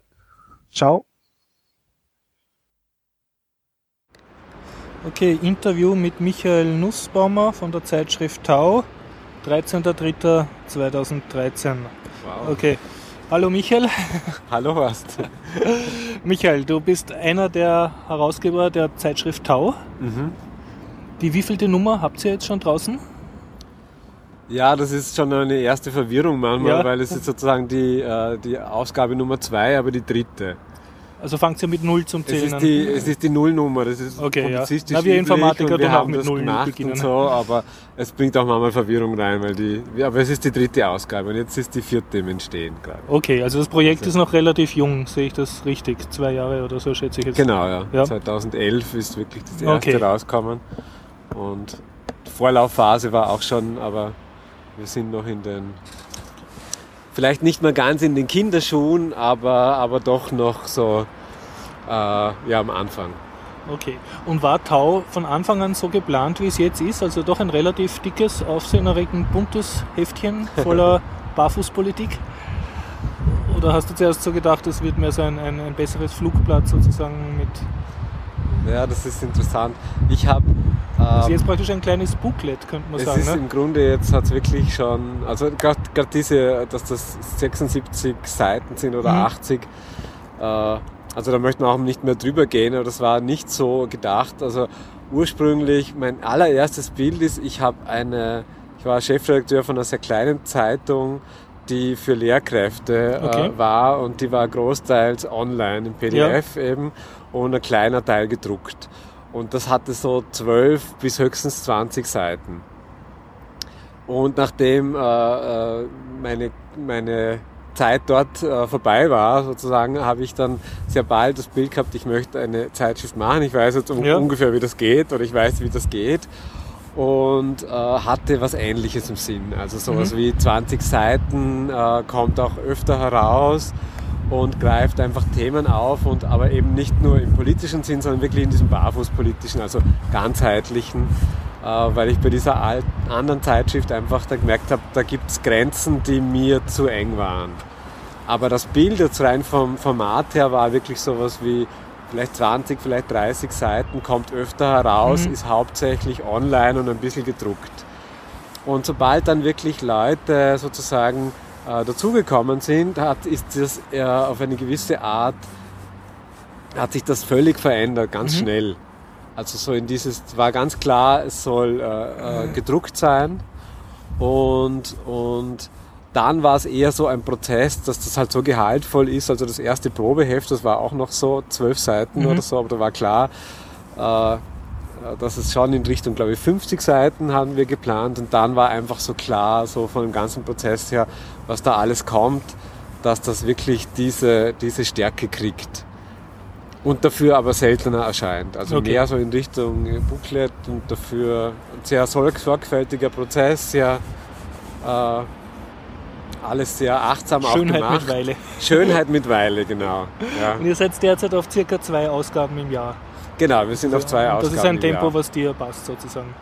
Also ich, ich habe auch das Gefühl, so drei oder so ist Mhm. die, die, die Grenze. Au- Außer wir machen es zum Beispiel so, dass wir ein großes Team sind Mhm. und man wechselt sich ab in Mhm. der, äh, und ich habe halt bei einer Ausgabe mehr, mache ich halt Okay, die, die, die Redaktion oder, oder immer eine, leite das Thema und in der anderen, weiß nicht, mache ich nur einen kleinen Bereich oder so. Dann könnte ich mir schon vorstellen, dass es auch äh, mehr ist. Ja. Okay, jetzt muss ich meine Fragen im Kopf richtig sortieren, dass ich nicht wild durcheinander frage. Ähm, was mich sehr fasziniert, du hast mir vorhin äh, erzählt, ihr habt ja nicht das Problem, dass ihr zu wenig Artikel habt, sondern ihr müsst da viel Geld aufstellen, damit die Autoren euch was schreiben, sondern eher umgekehrt, also dass ihr irgendwie Mhm. zu viele Autoren habt. Kannst du das ausführen? Ist das normal im Zeitschriftenwesen? Oder weil du ja gesagt hast, du kommst von einer anderen Zeitung. Gibt es sozusagen ein Überangebot von Leuten, die unbedingt ihre Meinung publiziert sehen wollen? Und man kann sich da als Herausgeber frei bedienen? Oder glaubst du, ist das eher ein Sonderfall von deiner Zeitung jetzt? Das ist eine wirklich, äh, also von meinem, von meinem, von meinem Wissensstand Mhm. her, äh, in dem Feld, in dem wir uns bewegen, ist es, glaube ich, normal, ähm, dass Leute sich sehr freuen, wenn sie einfach einen Rahmen haben, wo sie, wo sie, wo sie Publizieren dürfen. publizieren dürfen. Einmal was zum Sagen haben. Manchmal wird das auch sehr stark, also meiner Wahrnehmung nach, ja, ich mag da ein bisschen vorsichtig formulieren, aber manchmal wird das auch sehr, ist es wie ein Geschäftsmodell ein bisschen. Ähm, äh, publizierst und dafür sind die Artikel sehr stark äh, Werbung für das, was du tust. Also lauter Selbstbeweihräucherer, die dann. Im Grunde, und ich, ich habe auch ein gewisses Verständnis dafür, Mhm. nur würde ich nicht meine, also wäre es mir zu schade, sozusagen meine, meine Energie jetzt dafür, dafür zu geben, sondern, und es ist aber trotzdem natürlich eine Gratwanderung, ja? Okay. weil wir sozusagen Leute ja schon einladen und oft sind das Projekte, äh, die sie machen, die, die, die wir so in dem Rahmen auch Herzensprojekte nennen. Und dadurch ist es natürlich auf eine bestimmte Art Eigenwerbung und das ist auch gut. Ja? Nur wo ist die Grenze zum, zu diesem, Zum okay, ich verkaufe mich jetzt einfach. Ja. Äh, und das ist halt ganz viel mit, hat ganz viel mit eigener Ausrichtung zu tun und wen spreche ich an und, man kann es nicht so genau festmachen. Mhm. Ja? Man kann nicht sagen, du darfst jetzt nicht über dein Projekt schreiben, das wäre ja ganz der Ja. falsche Weg. und das wollen wir auch nicht. Wir wollen auch nicht, dass einfach Leute nur publizieren, damit sie das halt bewerben. Ähm, Also ihr wollt kein Werbeplatz sein sozusagen. ja, genau. Jetzt ganz was Interessantes, du hast mir vorhin erzählt, äh, keiner ist hauptberuflich bei Tau Mhm. und jeder macht das eigentlich eher nebenberuflich, von denen die fix mitmachen. Ja, nebenberuflich ist nicht klar. Also ich denke mal, die, die fix dabei sind, die Ja. sind freiberuflich unterwegs und bei denen ist Tau eine, eine wichtige äh, Basis. Okay. Also und es gibt meistens noch eine oder zwei andere, aber die stehen dann Mhm. gleich. Also es ist nicht nebenberuflich, sondern es ist im Freiberuflichen ein wichtiges Feld. Aber es ist nicht so, dass sie es umsonst machen. Also wenn ihr Einnahmen habt, kriegen die dann schon etwas? Ja, Okay, ja, klar. Und das wird auch, also der innere Kreis, also ist ja auch so ein Mhm. Prozess, wo wir, wie gehen wir mit dem um, wir wissen ja Ja. vorher nicht, wie viel nehmen wir Ja, ja, ein. Äh, äh, sich da wirklich hinzusetzen und das ist auch beschrieben, glaube ich, in dem, in dem äh, Wirtschaften in der Zwischenzeit. Äh, da hat der Christian diesen Prozess halt aus seiner Sicht so, äh, äh, er ist auch so die wirtschaftliche Leitung von und hat das auch eingeführt, dass man wirklich hinsetzt und schaut, wie viel ist da und wie viel ist jetzt sozusagen stimmig für jeden, dass er von dem, was da ist, kriegt. Und das ist natürlich entspannender, weil da kommen ja irrsinnig viele. Äh, Das heißt, also- das tut ja pro Ausgabe neu verhandeln, die Anteile. es wird immer einfacher. Shares. Es wird immer einfacher. Und es ist auch immer mehr so, dass man im Vorfeld sagt, ich möchte das haben und Mhm. wenn es halt nicht da ist, dann ist das meine Untergrenze, Mhm. Obergrenze. Und, und halt eben Leute, die jetzt äh, einfach äh, punktuell mitarbeiten, Mhm. die halt beim Layout mitarbeiten oder, oder Lektorat oder so, da ist es auch, da, da sagen dann eher wir, was, was ist jetzt da stimmig von dem Ganzen, Mhm. was da ist und klären das dann mit der Person ab, ob das für sie passt. Aber es ist alles in einem Bereich, das sozusagen noch so im Erdnussbereich, also so Peanuts halt. Ne? Okay. Ja, aber es ist schon auch nicht nichts, das ist, das ist Okay. wichtig. Zum Thema nicht nichts, ihr nehmt ja schon ausgewählte Inserate in eure Zeitschrift auf. Ja, Kannst du darüber was erzählen? Habt ihr da jetzt jemanden, der richtig die Firmen ankeilt und sagt, erst du willst nicht bei Tau inserieren, eh nur 60.000 die Viertelseite? Oder wie, wie läuft das konkret? Ja, das ist auch noch ein, ein, ein also wie jedes Feld im Wachsen. Äh, Wir haben nicht so eine Person. Wir Ja. machen das derzeit noch äh, selber, dass wir einfach wirklich schauen, wer äh, kommt uns in Sinn, also zum Mhm. Thema und, und überhaupt zum Heft passend, weil wir halt einfach auch so Grundprinzipien haben. Also auch so äh, ja, ethisch nachhaltig. vermute jetzt mal, ein Rüstungskonzern dürfte auch mit viel Geld bei euch nicht. Ja, genau. Ich meine, ich vermute auch stark, dass die das nicht gar nicht machen würden, also nicht in die Verlegenheit kommen. Aber es ist schon von vornherein die große Ausrichtung drauf, dass wir auch wirklich ähm, Firmen oder, oder Mhm. Projekte anfragen, die wir wirklich gut finden. Ja. Ja. Also ohne auch wieder so Kriterien zu haben, das muss das und das erfüllen, Mhm. sondern wirklich Ihr müsst so, euch halt untereinander einig sein, dass die gut sind. Genau, und das ist aber jetzt nicht so, das äh, war jetzt noch nie ein Problem, sich da so groß zu einigen.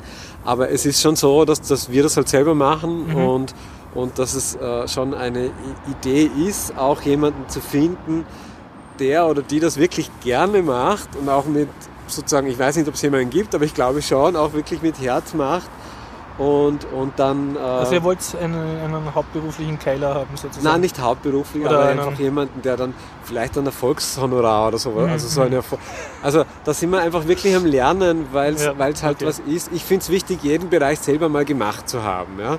damit ich auch weiß, von was Okay, ich rede. okay. Und ich weiß, wie das ist, äh, anzurufen und zu fragen und anzuschreiben. Und, und äh, kann mir aber gut vorstellen, da einen Teil abzugeben. ja, grüß Gott, Firma so und so, so, gratuliere, Sie sind würdig, für würdig befunden worden, bei uns inserieren zu dürfen. Ne? Ja, Und aber es gab so- lange Diskussionen.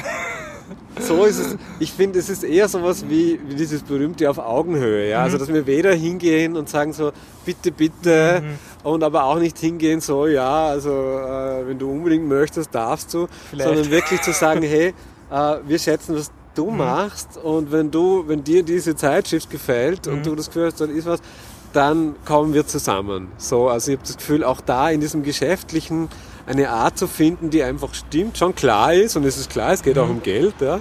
Also auch nicht so zu tun, als ob das irgendwie äh, also ich habe schon die Ausrichtung auch, was damit einfach Also zu, zu verdienen. Wir verschenken es nicht und so. Mhm. Und, und aber einfach wirklich so auf diesem gegenseitige Wertschätzung schauen, was stimmt. Ich muss niemanden überreden und niemand muss mich irgendwie Äh, Also du planst ein partnerschaftliches Verhältnis mit deinen Anzeigenkunden. Genau, und es ist nicht nur ein Plan, es funktioniert ja auch. Ja? Funktioniert auch. Also äh, es ist ausbaufähig, eben damit wir in einen Bereich kommen, wo es auch wirklich mehr unterstützt, so Mhm. äh, vom finanziellen her.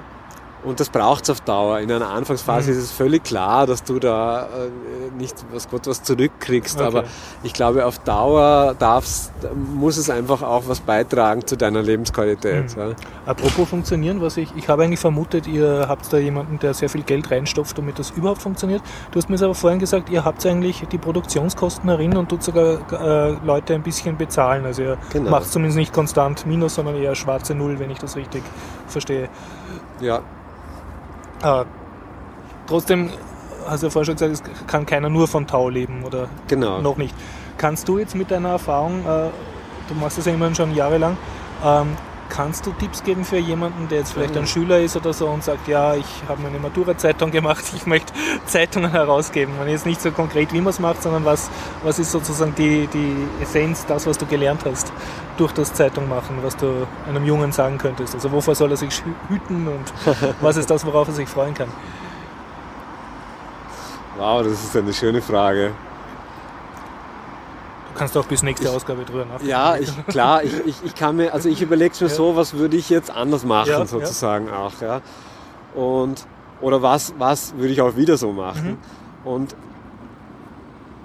also für mich hat das schon viel zu tun mit Vorbereitung auch, also das ist ein längerer, äh, äh, eine, eine gute, eine gute, immer wieder so eine, ich habe so, so ein Gartenbild, ja, immer wieder eine gute Auswahl auch zu treffen, äh, auch, auch den Mut zu haben, ich glaube, das würde ich jetzt auch noch ein bisschen mehr machen, auch den Mut zu haben, äh, sich hinzustellen und ich, ich will das machen. Und ich, also alles, was ich an Klarheit aufbieten kann, das bringe ich gleich hinein. Also ich hatte sehr stark auch die Tendenz, äh, äh, so einzuladen und sagen, und wie, also so, wie machen wir das jetzt gemeinsam, wo soll das hinführen, wie, äh, ähm, also in ein sehr weites Feld einzuladen, sozusagen. Deine Mitstreiter. Meine. Mitstreiter und mein, äh, mein, mein jetziges Ding ist schon auch sehr viel, also so an innerer, alles, was ich an innerer Klarheit habe, mit mehr Mut nach außen zu bringen. Das ist, glaube ich, die Quintessenz von dem Ganzen. Ja. Also nicht die Zeitschrift für eigentlich eh alles zu sein, sondern das, was dir wirklich wichtig ist. Ja, also so, für mich ist wirklich so dieses Außen und Innen, das würde ich auch jedem raten. Also einerseits immer zu schauen, wann ist der richtige Schritt für was. Und eine gewisse innere Klarheit zu haben, dann einen Schritt zu machen, dann machst du Erfahrungen, dann lernst du aus denen äh, und, und, und, und entwickelst wieder eine neue Klarheit und machst den nächsten Schritt. Also für mich ist wirklich immer so, wie halt, wie man gehen lernt im Grunde. Und manchmal haust du dich halt richtig auf die Nase Mhm. damit, auch emotional, ja, wenn dir Mhm. was so wichtig ist. Das finde ich auch wichtig. So dieses, also was das Grundprinzip ist auch vom Lebenskreis, der die Tau herausgibt, Ja. ist dieses, tu, was du wirklich, wirklich willst. Das ist, Mhm. glaube ich, vom, äh, ich, ich weiß es nicht mehr von wem, Friedhof Berg, Friedhof Capra Also, Berg. Tau, das. Magazin für Selbstverwirklicher. Ne? Ja, und dieses zu sagen, mach das, was du wirklich, wirklich Mhm. willst und dann sei darauf gefasst, dass das auch kommen wird, was du wirklich, wirklich nicht willst.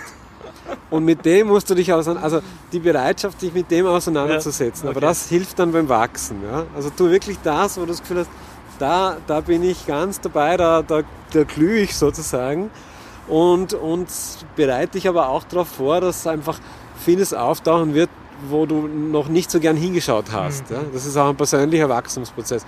Und äh, wenn du das aber machst, kannst du das Vertrauen haben, dass wirklich Wunder passieren. Mhm. Also dass Leute dir, die richtigen Leute im richtigen Zeitpunkt kommen, die richtigen Türen aufgehen, äh, äh, ja, oder dir auch jemand mal, äh, also es gab ja auch Leute, die da fördern, die einfach sagen, ich finde das super, ich zahle da 180 Euro oder auch Mhm. mehr oder weniger dafür. Und, Also und dass du Geld oder Dienstleistungen geschenkt kriegst. Genau, das, also Werk. wenn du das wirklich tust, Mhm. was, du, was du wirklich willst und dann bereit bist, auch dich auf, einzulassen Mhm. auf das, was da halt kommt. Und da habe ich schon Respekt davor, nach wie vor. Dann werden, wird aber auch das kommen, was du wirklich brauchst. So.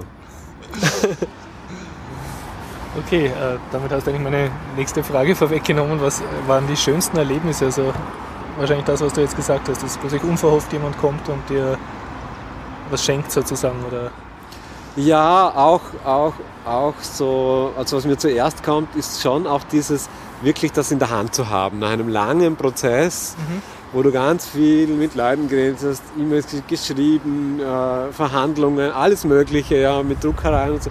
Und am Schluss äh, Das physikalische Printprodukt in der Hand zu das haben. wirklich verwirklicht in der Hand zu haben, das hat für mich schon. Mhm. Und dann dieses, dieses erste, das Eröffnungsfest. Also da haben wir. Macht ihr das für jede Ausgabe? Nein, äh, aber das wäre schön. Mhm. Aber das, das ist auch sowas wie das bräuchte halt, das ist einfach auch ein Aufwand, das Ja, zu ja. organisieren. Aber das finde ich schön, vielleicht, vielleicht ergibt sich das auch noch. Mhm. Äh, Dass weil ihr dann das, die neue Ausgabe wirklich zelebriert. ja, und wir haben ja einfach auch Ritualen. in den Ausgaben ganz tolle Leute Ja, drin, mhm. das, die, die da Musik machen Mhm. oder, oder Theater machen und das kann man ja auch sozusagen zu einer großen Performance, wo gefeiert wird, dass die Und am nächste Schluss kannst du Ausgabe mit den gibt. Eintrittsgeldern davon wieder die nächste Zeitung finanzieren, weil die Leute alle nur für das Fest Ja, ja, kommen. klar. Also das war ja auch so, dass wir auch über, über Eintritt oder Ja. freie Spende da einiges eingenommen haben. Und, und aber eben, weil du gesagt hast, schwarze Null, im Grunde haben wir dann äh, das Geld, das wir eingenommen haben, eigentlich auch immer gleich wieder verteilt Mhm. an alle, die da Mitgemacht äh, haben. mitgemacht Mhm. haben. Und erst jetzt beim letzten Mal haben wir gesagt, wir tun einen Teil äh, äh, Rücklagen bilden schon. na, nicht Rücklagen, sondern verwenden ihn für, für so Sachen wie, vielleicht braucht man mal eine Coachingstunde, wobei wir da auch sehr viel Glück hatten und, und auch viel geschenkt bekommen haben. Oder auch so äh, plakatieren oder Mhm. was einfach so, dass man ein bisschen ein Budget hat für die Zeitung, aber keine, also ich finde es auch schön, so dieses nichts, eigentlich nichts zurückzuhalten. Kein, kein Schweizer Bankkonto, das sich befüllt. Nein, also der, der Verein hat schon ein, ein bisschen was auf der Seite sozusagen, aber, aber das gehört nicht der Zeitschrift, Okay. weil das einfach ein. Äh, wir, wir, bauen, also wir unterhalten da auch einen Raum äh, und, und das ist auch so dieses Prinzip von zahlen die Miete und Leute, die diesen Raum nutzen, mieten dann den Raum zu sehr, sehr günstigen Konditionen und je nachdem wie viel kommen. Aber wenn da mal was passiert, dass man ins Minus kommt, kann man es ausgleichen. Also so ein bisschen was auf der Seite finde ich schon wichtig. Aber fürs, fürs Magazin gibt es das nicht, sondern wir schauen einfach, dass wir über diverse Sachen die Druckkosten herin haben und was alles, was dann dazukommt, Mhm. kann man dann als Honorar verteilen. Okay. Aber ist keine Verpflichtung, also so, wie soll ich sagen, wir haben keine Angestellten oder so. okay. Vorletzte Frage. Okay. Was war das schlimmste Erlebnis? Oh, das schlimmste Erlebnis. Oder ein Horrorerlebnis, was du sozusagen, wo du dir gedacht hast, na, hätte ich jetzt nicht die Dauerzeitung gemacht, wäre mir das erspart geblieben. Ja, also glaube ich, für mich ist es wie so, ich habe ja selber auch Kinder Mhm. und es ist so wie, wenn, wenn das so ein bisschen wie eine, also es hat für mich was ganz ähnliches, es hat so eine ganz starke Energie, wo du so wirklich mit deiner Identität auch ein bisschen drinnen bist. Ja? Das ist dein so, Baby, die Es Zeitschrift. ist so dein Baby und so und da dann, äh, also erstens brauche ich ja die Weite zu sagen, ich kann so eine Zeitschrift ja nicht allein machen Mhm. und ich habe ja zum Glück wunderbare Menschen, die ihre eigene Vision haben und die da einbringen und inzwischen ist es nicht mehr mein Baby, sondern es ist wirklich unser Baby. Mhm. Und dann aber diese Ängste, die auftauchen, wenn man denkt, scheiße, jetzt wird mir vielleicht mein Baby gestohlen oder so. Jemand anderer verzieht das jetzt. Jeder, jeder So andere. Oder das geht lieber dorthin oder, oder so. Das ist für mich emotional, sind Okay. das die schwierigsten Momente, Also wo ich dann Baby aber auch loslassen können ein bisschen. loszulassen und gleichzeitig aber auch loszulassen heißt ja nicht wie bei den Kindern. Mhm. Also du gibst ihnen einen Raum, wo sie sich halt, aber, aber du sagst, es ist immer wurscht, mach was du willst.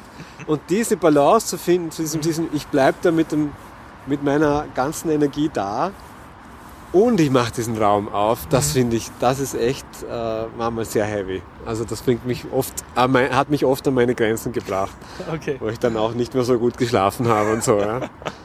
Aus Angst um dein Baby. Ja, einfach weil da so viel emotional berührt ist und dann fangen diese Gedankenkreise an und so und, und, und Zweifel und alles Mögliche und, und auch so ein bisschen Konflikte und da dann das das hängt sehr mit diesen schönsten Momenten zusammen. Also Okay. wenn das dieses, wenn es Ja, wirklich dazu.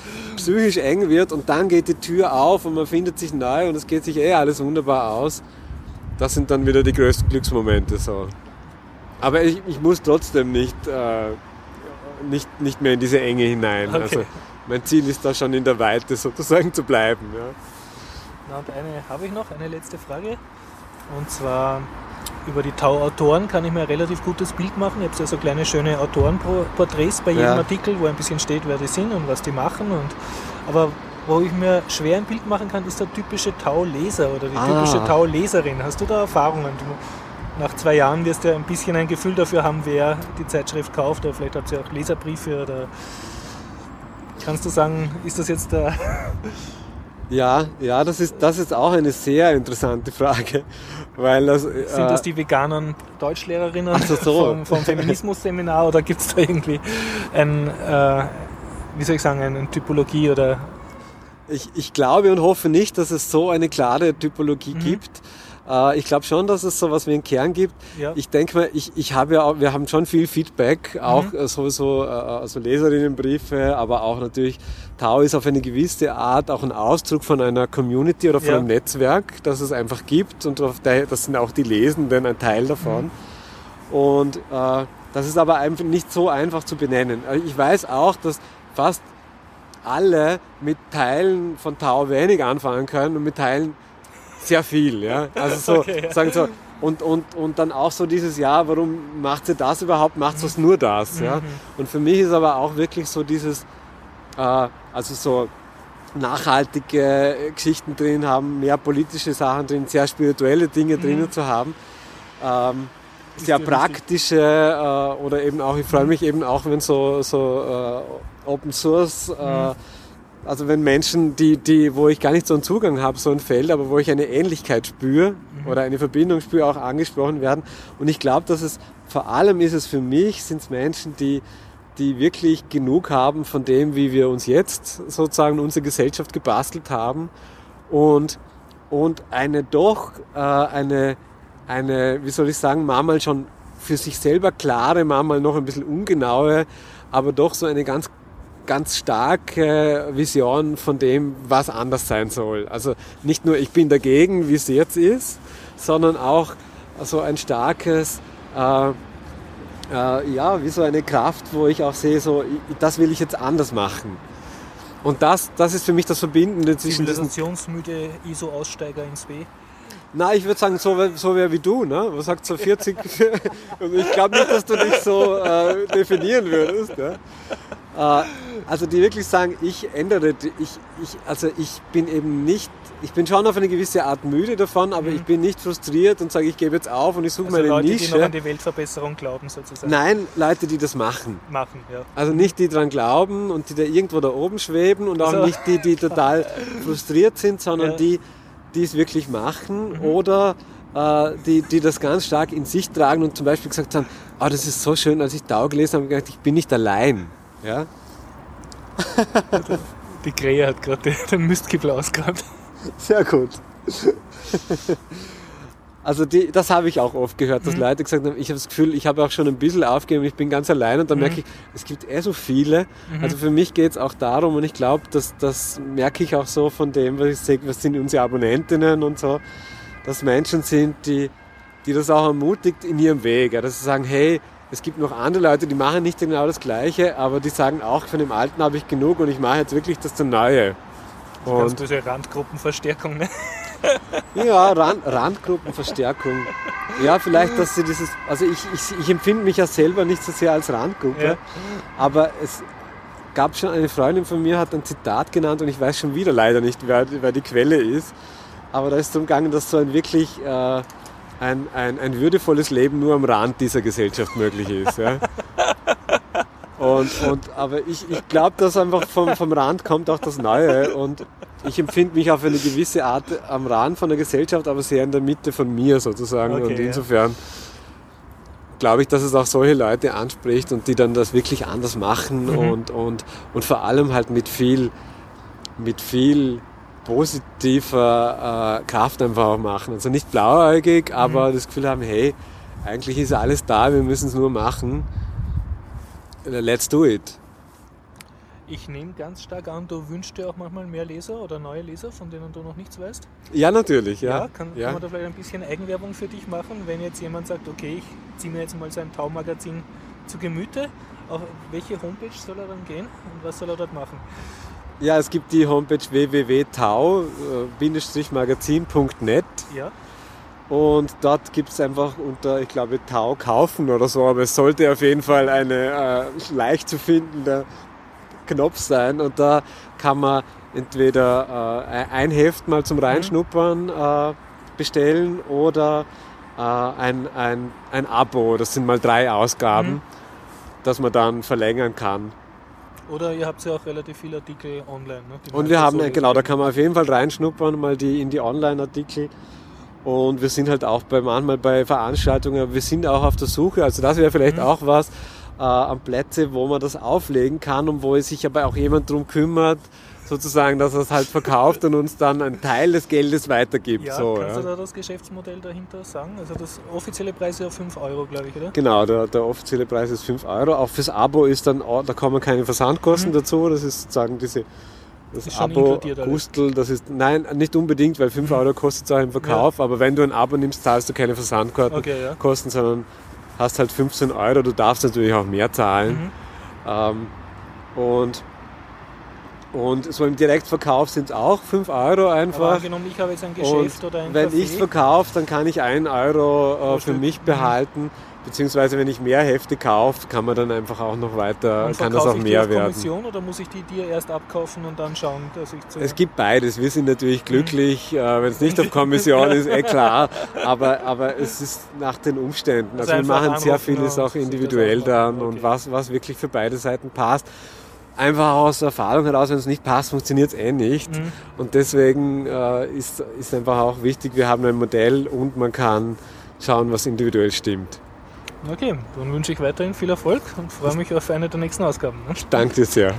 Okay, so.